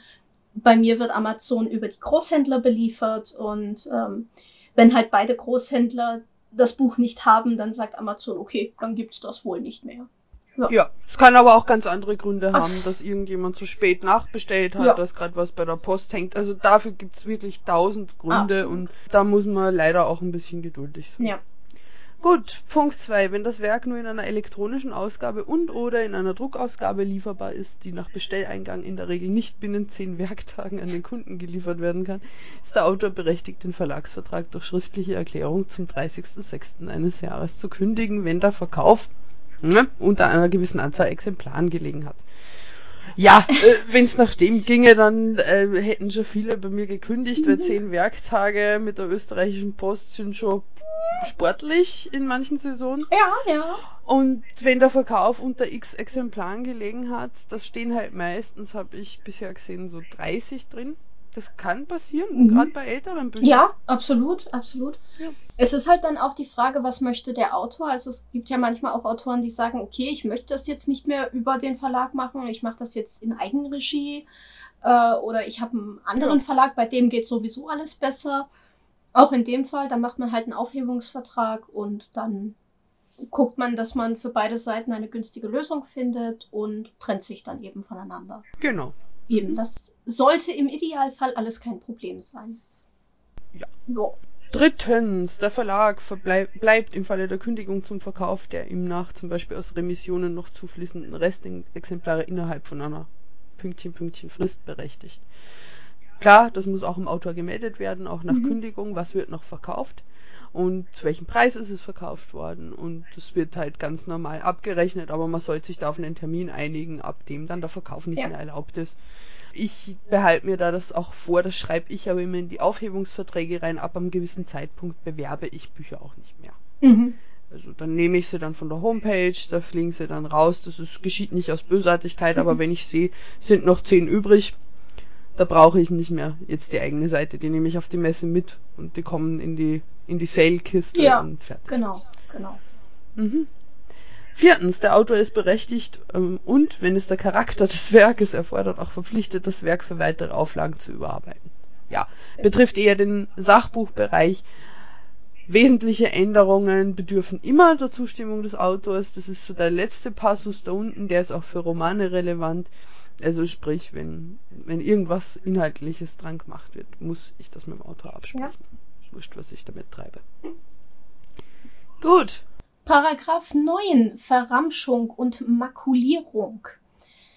Der Verlag kann die gedruckte Ausgabe des Werkes verramschen, wenn der Verkauf in zwei aufeinanderfolgenden Kalenderjahren unter Pünktchen, Pünktchen, Pünktchen Exemplaren pro Jahr gelegen hat.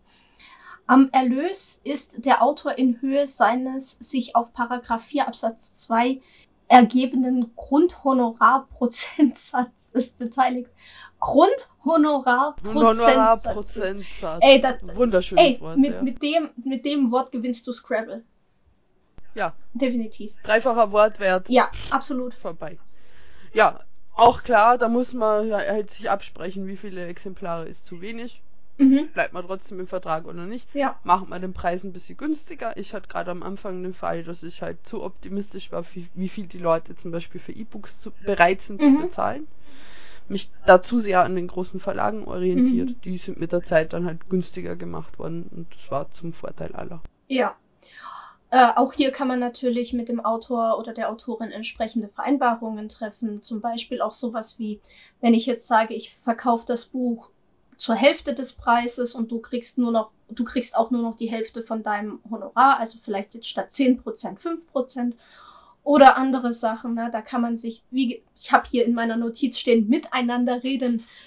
Ja. Ähm, das ist einfach, dann einigt man sich halt auf, irgend, auf irgendeinen grünen Ast, den beide Parteien einfach glücklich machen und ja, miteinander reden hilft immer. Genau.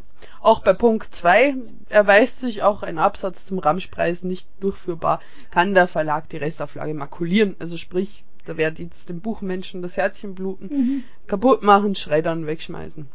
Das ist makulieren. Verbrennen, genau. Aber es ist eben so. Mhm. Also, also es ist wirklich die letzte Möglichkeit. Genau, und bei manchen Exemplaren muss man sagen, ist es die einzige Möglichkeit, weil wenn ich nur noch drei abgegriffelte Messeexemplare übrig habe und die um zwei Euro nicht mehr wegkriege, ja. ja, dann war's das für die. Dann war's das. Genauso Punkt 3, man muss natürlich Autor, Autorin informieren und Restauflage kann vom schreibenden Menschen quasi abgekauft werden oder, wenn man es makulieren will, dann unentgeltlich abgenommen werden. Also wenn äh, die Autorin dann sagt, ja, ich möchte aber diese kaputten Exemplare haben für meinen persönlichen Erinnerungsschrein, dann mhm. werden die vom Verlag verschenkt. Eben. Genau. Viertens das Recht des Autors im Falle der Verramschung oder Makulierung vom Vertrag zurückzutreten, richtet sich nach Paragraph 8 Absatz 1. Ja, das heißt, wenn du nicht möchtest, dass deine Bücher verramscht oder makuliert werden oder, oder wenn das dann passiert, dann kannst du von dem kompletten Vertrag dann auch zurücktreten. Paragraph 10 ist kurz, betrifft Rezensionen. Der Verlag wird auf Wunsch des Autors bei ihm eingehende Rezensionen der Werke innerhalb des ersten Jahres nach Ersterscheinen umgehend danach in angemessenen Zeitabständen dem Autor zur Kenntnis bringen. Ist auch so ein bisschen antiquiert, ja. der Paragra Paragraphe A sind meistens die Autorinnen und Autoren eh schneller durch Facebook, Twitter und mhm. Konsorten. Und man informiert sich über die Kanäle gegenseitig ja schneller. Ja, eben. Also man sieht's halt einfach besser. Alles andere, wenn jetzt quasi ein was selten genug vorkommt, irgendeine Regionalzeitung berichtet und die schicken mir ein Papierbeleg-Exemplar, klar, dann scanne ich es ein und ja, ja klar, klar. schick's halt weiter, aber äh, das ist echt der seltenste Fall. Ja, aber ich denke halt auch, dass sowas auch noch irgendwo aus einer Zeit stammt, wo Rezensionen nur irgendwo in irgendwelchen Fachzeitschriften stattgefunden ja. haben, die du nicht an jedem Bahnhof kriegst und wo dann der Verlag eben gesagt hat, so, hier Autor, ich faxe dir ein Rezensionsbeleg.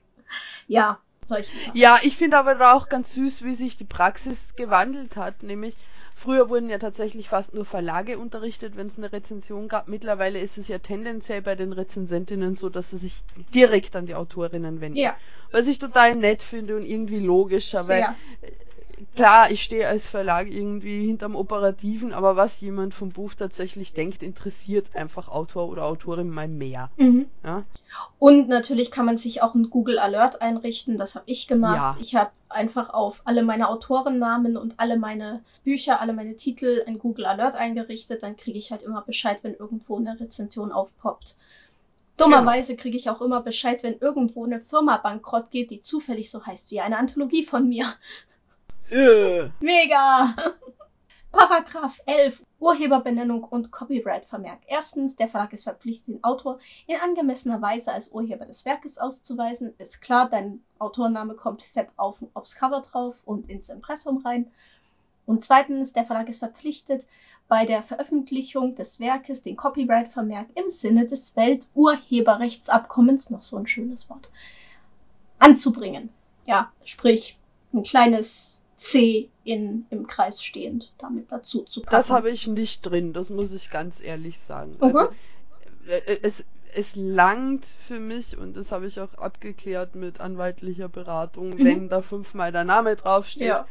Und alles andere, ob da dieses kleine C jetzt drin ist oder nicht. Eben. Nein. Also ich habe bei mir, glaube ich, noch drinstehen, sowohl bei Anthologien als auch bei Romanen, das Recht am Werk liegt beim Verlag und beim jeweiligen Autor bzw. Autorin. Und damit genau, ist ja. es eigentlich auch geklärt. Paragraph 12. Änderungen der Eigentums- und Programmstrukturen des Verlags. Erstens, der Verlag ist verpflichtet, dem Autor anzuzeigen, wenn sich seine Eigentums- oder Beteiligungsverhältnissen eine wesentliche Änderung ergibt. Ja. Punkt 2 behandelt das gleiche eigentlich mit Verlagsprogramm, Struktur und Tendenz, wie es da drin heißt. Und wenn sich was ändert, kann man laut Punkt 3 dann nach Zugang der Anzeige des Verlags über die Änderungen auch sein Rücktrittsrecht wahrnehmen. Mhm. Sprich, wenn ich mich hinstelle und sage, ab nächstem Jahr bin ich ein seelenloser Großkonzern, deal with it, dann müsst ihr euch das nicht gefallen lassen. Das kann aber auch zum Beispiel sein, wenn der Verlag von einem anderen Verlag übernommen wird oder genau. man fusioniert miteinander. Dann kann der Autor, die Autorin sagen, ich, ich mag dich, aber der Typ, mit dem du fusionierst, der ist doof und das will ich nicht und da will ich nicht mit beteiligt sein und dann, auch dann muss man miteinander reden, Aufhebungsvertrag machen, etc. Jo. Genau. Oder das halt irgendwie anpassen. Also zum Beispiel so strukturelle Veränderungen ja. wären auch, wenn ein Verlag draufkommt, ich gründe jetzt eine GmbH. Ja. Dann geht eine kurze Info raus, Verlag ist jetzt eine GmbH.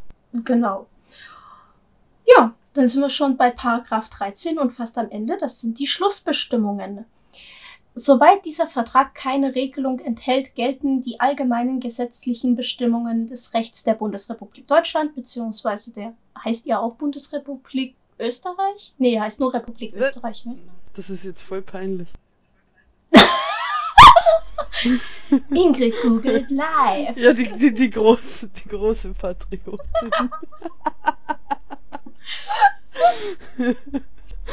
Oder seid ihr Freistaat nee, Österreich? Staatsform Bundesrepublik. Aber ich, ich, ich spreche das nie ganz aus, muss ich sagen. Stimmt, das kommt bei euch in den Nachrichten auch. Neuigkeiten aus der Bundesrepublik Deutschland. Ja, und ist ja. So, so einfach so. Österreich. Österreich. ähm, ja, die Regelungen der Bundesrepublik Österreich beziehungsweise Deutschland. Jetzt bin ich auch schon Österreich. und der Europäischen Union die Nichtigkeit oder Unwirksamkeit einzelner Bestimmungen dieses Vertrages berührt die Gültigkeit der übrigen Bestimmungen nicht. Die Parteien sind alsdann verpflichtet, die mangelhafte Bestimmung durch eine solche zu ersetzen, deren wirtschaftlicher und juristischer Sinn dem des mangelhaften Bestimmung den der mangelhaften Bestimmung möglich nahe kommt. Das heißt, wenn ein Paragraph oder ein Absatz kacke ist, dann wird er rausgestrichen, wird ein extra Vertrag aufgemacht, wird was Neues hingeschrieben. Der Rest vom Vertrag bleibt trotzdem gültig. Nur dieser eine genau. Absatz ist doof und muss neu gemacht werden. Fertig. Warum können die das nicht so einfach schreiben wie ich? Nummer zwei. Die Parteien erklären Mitglieder bzw. Wahrnehmungsberechtigter folgender Verwertungsgesellschaften zu sein sprich ja. VG Wort oder sonst irgendwelche Verwertungsgesellschaften. Drittens, im Rahmen der von Mandatsverträgen hat der Autor bereits folgende Rechte an Verwertungsgesellschaften übertragen, auch wieder VG Wort, bla bla bla. Unterschrift Autor, ja. Unterschrift Verlag, fertig. Bam! Fertig. Wir Bam! Bam! Wir haben es geschafft. Oh. Ja, ich muss ja sagen, ich bin ja. Einerseits habe ich viel gestrichen bei meinen Verträgen. Mhm. Ich auch. Andererseits kommt bei mir noch ein wunderschönes romantisches Extrapapier dazu, oh. nämlich die Datenschutzgrundverordnung. äh, nämlich den Passus, ich habe in meinem Vertrag äh, eine kleine Leerstelle drin, wo die Kontodaten tatsächlich drinstehen von den Autorinnen. Oh, das habe ich auch. Ja, und deswegen kommt bei mir ein Beiblatt, Better Safe Than Sorry, dazu, wo ich die Autorinnen noch mhm. einmal darüber informiere, welche Dinge ich einsammle und zu welchem Zwecke und wer die sieht. Ja. Das mhm. war im Zuge dieser großen DSGVO-Neuerung und der großen Hirnschmelze von 2018, glaube ich, war es. Kann man sich drüber streiten, es weiß bis heute keiner, ist es Pflicht oder nicht, ich leg's bei, aber das kriegt jeder nur einmal. Mhm. Also sprich, ja. wenn eine Person vorher bei mir schon eine Kurzgeschichte unter Vertrag hatte, schenke ich mir das zum Romanvertrag. Yeah. Weil, ja. Ja. Ja. Boah. Was ein Aufwand und was für eine pa Paragraphenreiterei. Also, da sind ja wirklich schon Wörter drin, die sind, die kannst du nur noch in historischen Romanen verwenden, sonst kennt die ja. kein Schwein mehr. Ich denke, das ist auch eines der größten Probleme an diesen ganzen Verträgen, dass sie teilweise so unverständlich sind und mhm. sich vielleicht der eine oder andere Autor, Autorin dann auch einfach blöd vorkommt, wenn er, wenn er sie sagt, ich verstehe das nicht, äh, ist egal, wird schon nicht so schlimm sein, ich unterschreib's trotzdem. Wie gesagt, nachfragen. Immer, immer ja. nachfragen. Bitte, bitte nachfragen. Und wem es jetzt auch nicht aufgefallen ist, es gibt den Passus Verlagspflichten den gibt's für Autorinnen halt nicht. Das ist auch eine Realität. Also mhm. die, die Pflichten für Autorinnen, und das finde ich nicht ganz fair, sind wesentlich versteckter in den Verträgen drinnen. Mhm. Und wesentlich unklarer aufgelistet als die für Verlage. Und äh, da würde ich schon auch empfehlen, wenn im Zweifel, und man möchte es wirklich durchziehen, auch, auch wenn man sich unsicher ist, ob jetzt ähm, der Verlag vielleicht der richtige ist, sich einfach nur mal Rechtsauskunft einholen. Es gibt es in vielen Städten kostenlos oder zu einem sehr, okay. sehr kleinen Betrag. Es gibt auch viele Interessensvertretungen, je nachdem, wo man wohnt, die sich sowas mal anschauen. Im Zweifel, was auch gut ist, zu Kolleginnen gehen, die schon mehr veröffentlicht haben, die vielleicht mhm. da schon ein bisschen Firma im Ganzen sind und mal drüber gucken lassen, mal diskutieren, was steht denn da drin. Also jeder Verlag, der wirklich ein mhm. Interesse an eurem Buch hat, ist auch bereit, mal ein bisschen zu warten, bis die Unterschrift darunter ist. Richtig. Absolut. Ich hasse es, Verträge aufzusetzen. Es muss halt sein, ne? Klar, ja. es ist wichtig, es ist richtig und es, es gehört dazu. Punkt. Es ist nicht meine Lieblingsaufgabe. Aber jedes Mal, wenn ich einen neuen Vertrag aufsetze, lese ich mir tatsächlich den vorherigen praktisch nochmal durch, guck, ob da alles richtig ist, ob da alles noch ordentlich ist, ob ich alles noch kapiere. Hm. Und äh, manchmal kommen mir dann eben auch so Sachen unter, wie eben dieser dämliche Paragraph von wegen äh, Autoren dürfen selbst erworbene Bücher nicht verkaufen. Das einfach Schwachsinn ist, was wirklich so eins der ersten Dinger war, die ich rausgeschmissen habe. Mhm.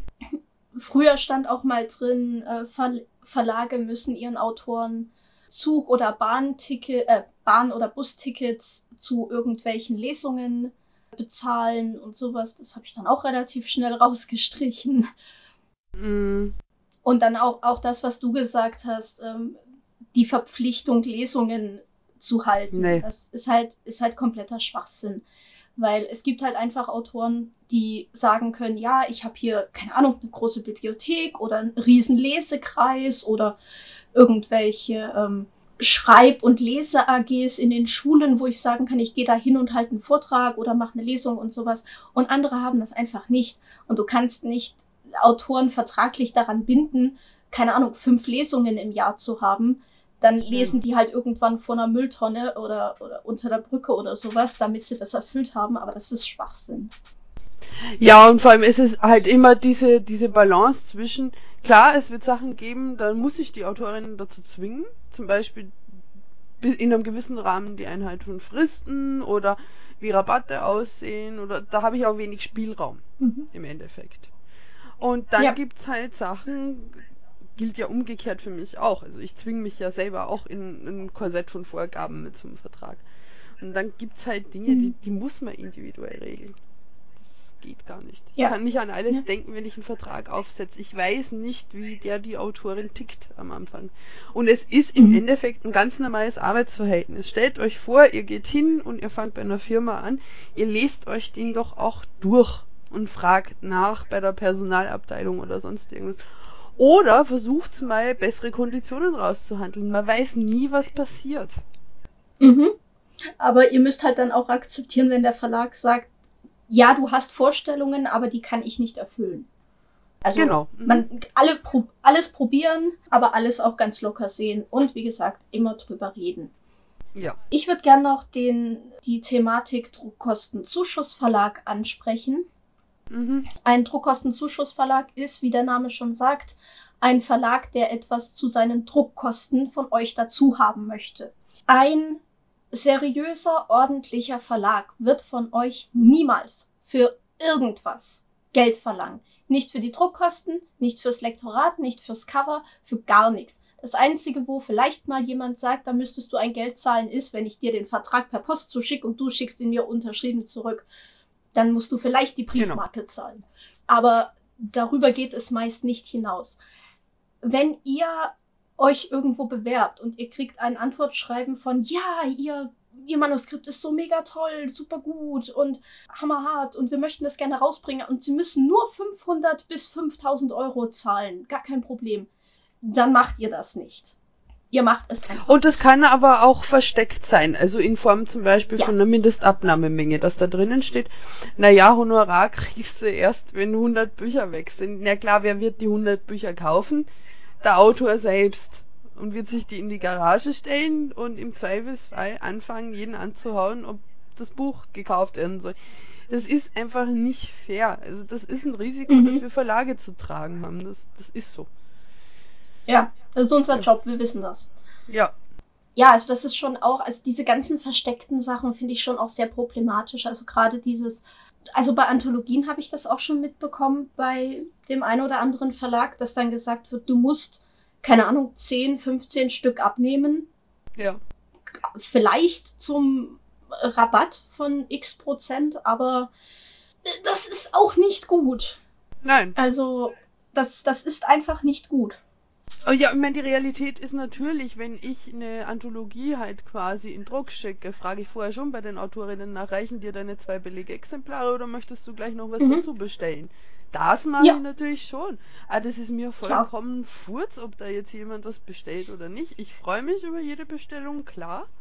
Die mhm. meisten machen es sowieso. Das ist, und, weil, weil sie irgendwas verschenken wollen oder sonst irgendwie. Und das, das passt dann schon. Das gleicht sich immer aus. Einer bestellt nicht, fünf andere bestellen dafür. Meine Güte. Also das kann ja nicht an den Autorinnen hängen bleiben, weil sonst ja. können sie eh Self-Publishing machen. Wo ich aber auch so ein bisschen die Hoffnung habe, dass Self-Publishing über die Jahre Druckkostenzuschussverlage ein bisschen killt. Weil die Leute ich halt lernen, ja, ich kann selbst Geld in die Hand nehmen, da brauche ich aber niemanden mehr, außer vielleicht eine gute Druckerei. Mhm. Und dann, dann mache ich das eben selber. Eben. Also ich hoffe auch, dass sich das dann in absehbarer Zeit etwas nach unten regulieren wird mit den Druckkostenzuschussverlagen, mhm. aber die lassen sich natürlich auch immer neue Sachen einfallen. Also man muss da wirklich sehr aufpassen, was man da ja. unterschreibt. Und wie gesagt, sobald irgendwo steht, du musst als Autor etwas zahlen, dann unterschreibst du das no, nicht. No. Punkt. No, no, no. No, no. Nie, niemals, niemals. Und das Fazit ist eigentlich, das sehe jetzt ich so aus dem Ganzen, ähm, ein Vertrag wird nur ordentlich, wenn ihr mit eurer Verlegerin, eurem Verleger redet. Ja. Weil äh, man nimmt sich gegenseitig Arbeit ab und um am Ende ein gutes Buch und möglichst viel Zufriedenheit zu kriegen, muss das abgeklärt sein. Nehmt euch die Zeit, redet miteinander, fragt nach, das wird sich schon irgendwie, es gibt nichts Schlimmeres und da werde ich immer so ganz paranoid irgendwie, wenn jemand noch nie so einen Vertrag gesehen hat und der kommt innerhalb von fünf Minuten unterschrieben zurück. Mhm. Das ist äh, gruselig. Ja. Ja. Also bitte, bitte, Gut. bitte fragt nach. Ja. Und unterschreibt nicht einfach blind irgendwas. Genau. Jo. Passt. Dann, äh, wir haben am Wochenende Buch Berlin vor uns. Ja! Das wird ganz, ganz funny. Ich gucke, ob ich vielleicht die Folge vorher sogar noch hochkriege. Sonst seht ihr uns vielleicht in Berlin und danach hört ihr uns wieder. Aber es wird schön, glaube ich. Ich denke es auch. Das wird super. Hm. Ja. Gut, hast du noch was zu sagen oder mach mal langsam Verabschiedungsrunde? Ich glaube, wir machen Verabschiedungsrunde. Ich glaube, wir haben heute genug Paragraphen geritten ja. und mir schwirrt der Kopf. Ja. Ah. Ja, ich hoffe, man konnte uns gut verstehen. Wir haben nicht zu viel übereinander geredet und ich hoffe, wir konnten euch ein bisschen Aufklärungsarbeit leisten, was das Thema Verträge im Bereich Bücher bzw. Romane und Anthologien angeht. Und ja, Quintessenz, redet miteinander, unterschreibt nicht einfach alles und veröffentlicht nicht um jeden Preis. Dankeschön. Gut, und äh, von mir noch, ich verlinke natürlich unter dem Stream die ganzen Sachen wie den Standardvertrag und was an Rechtsauskunftsstellen noch erhältlich ist, zumindest in zwei, drei großen Städten, aber ihr findet das sicher auch selbst. Und dann danke ich für die Aufmerksamkeit und wir hören uns hoffentlich bald wieder. Baba und Bussi Bussi aus Wien. Cheers.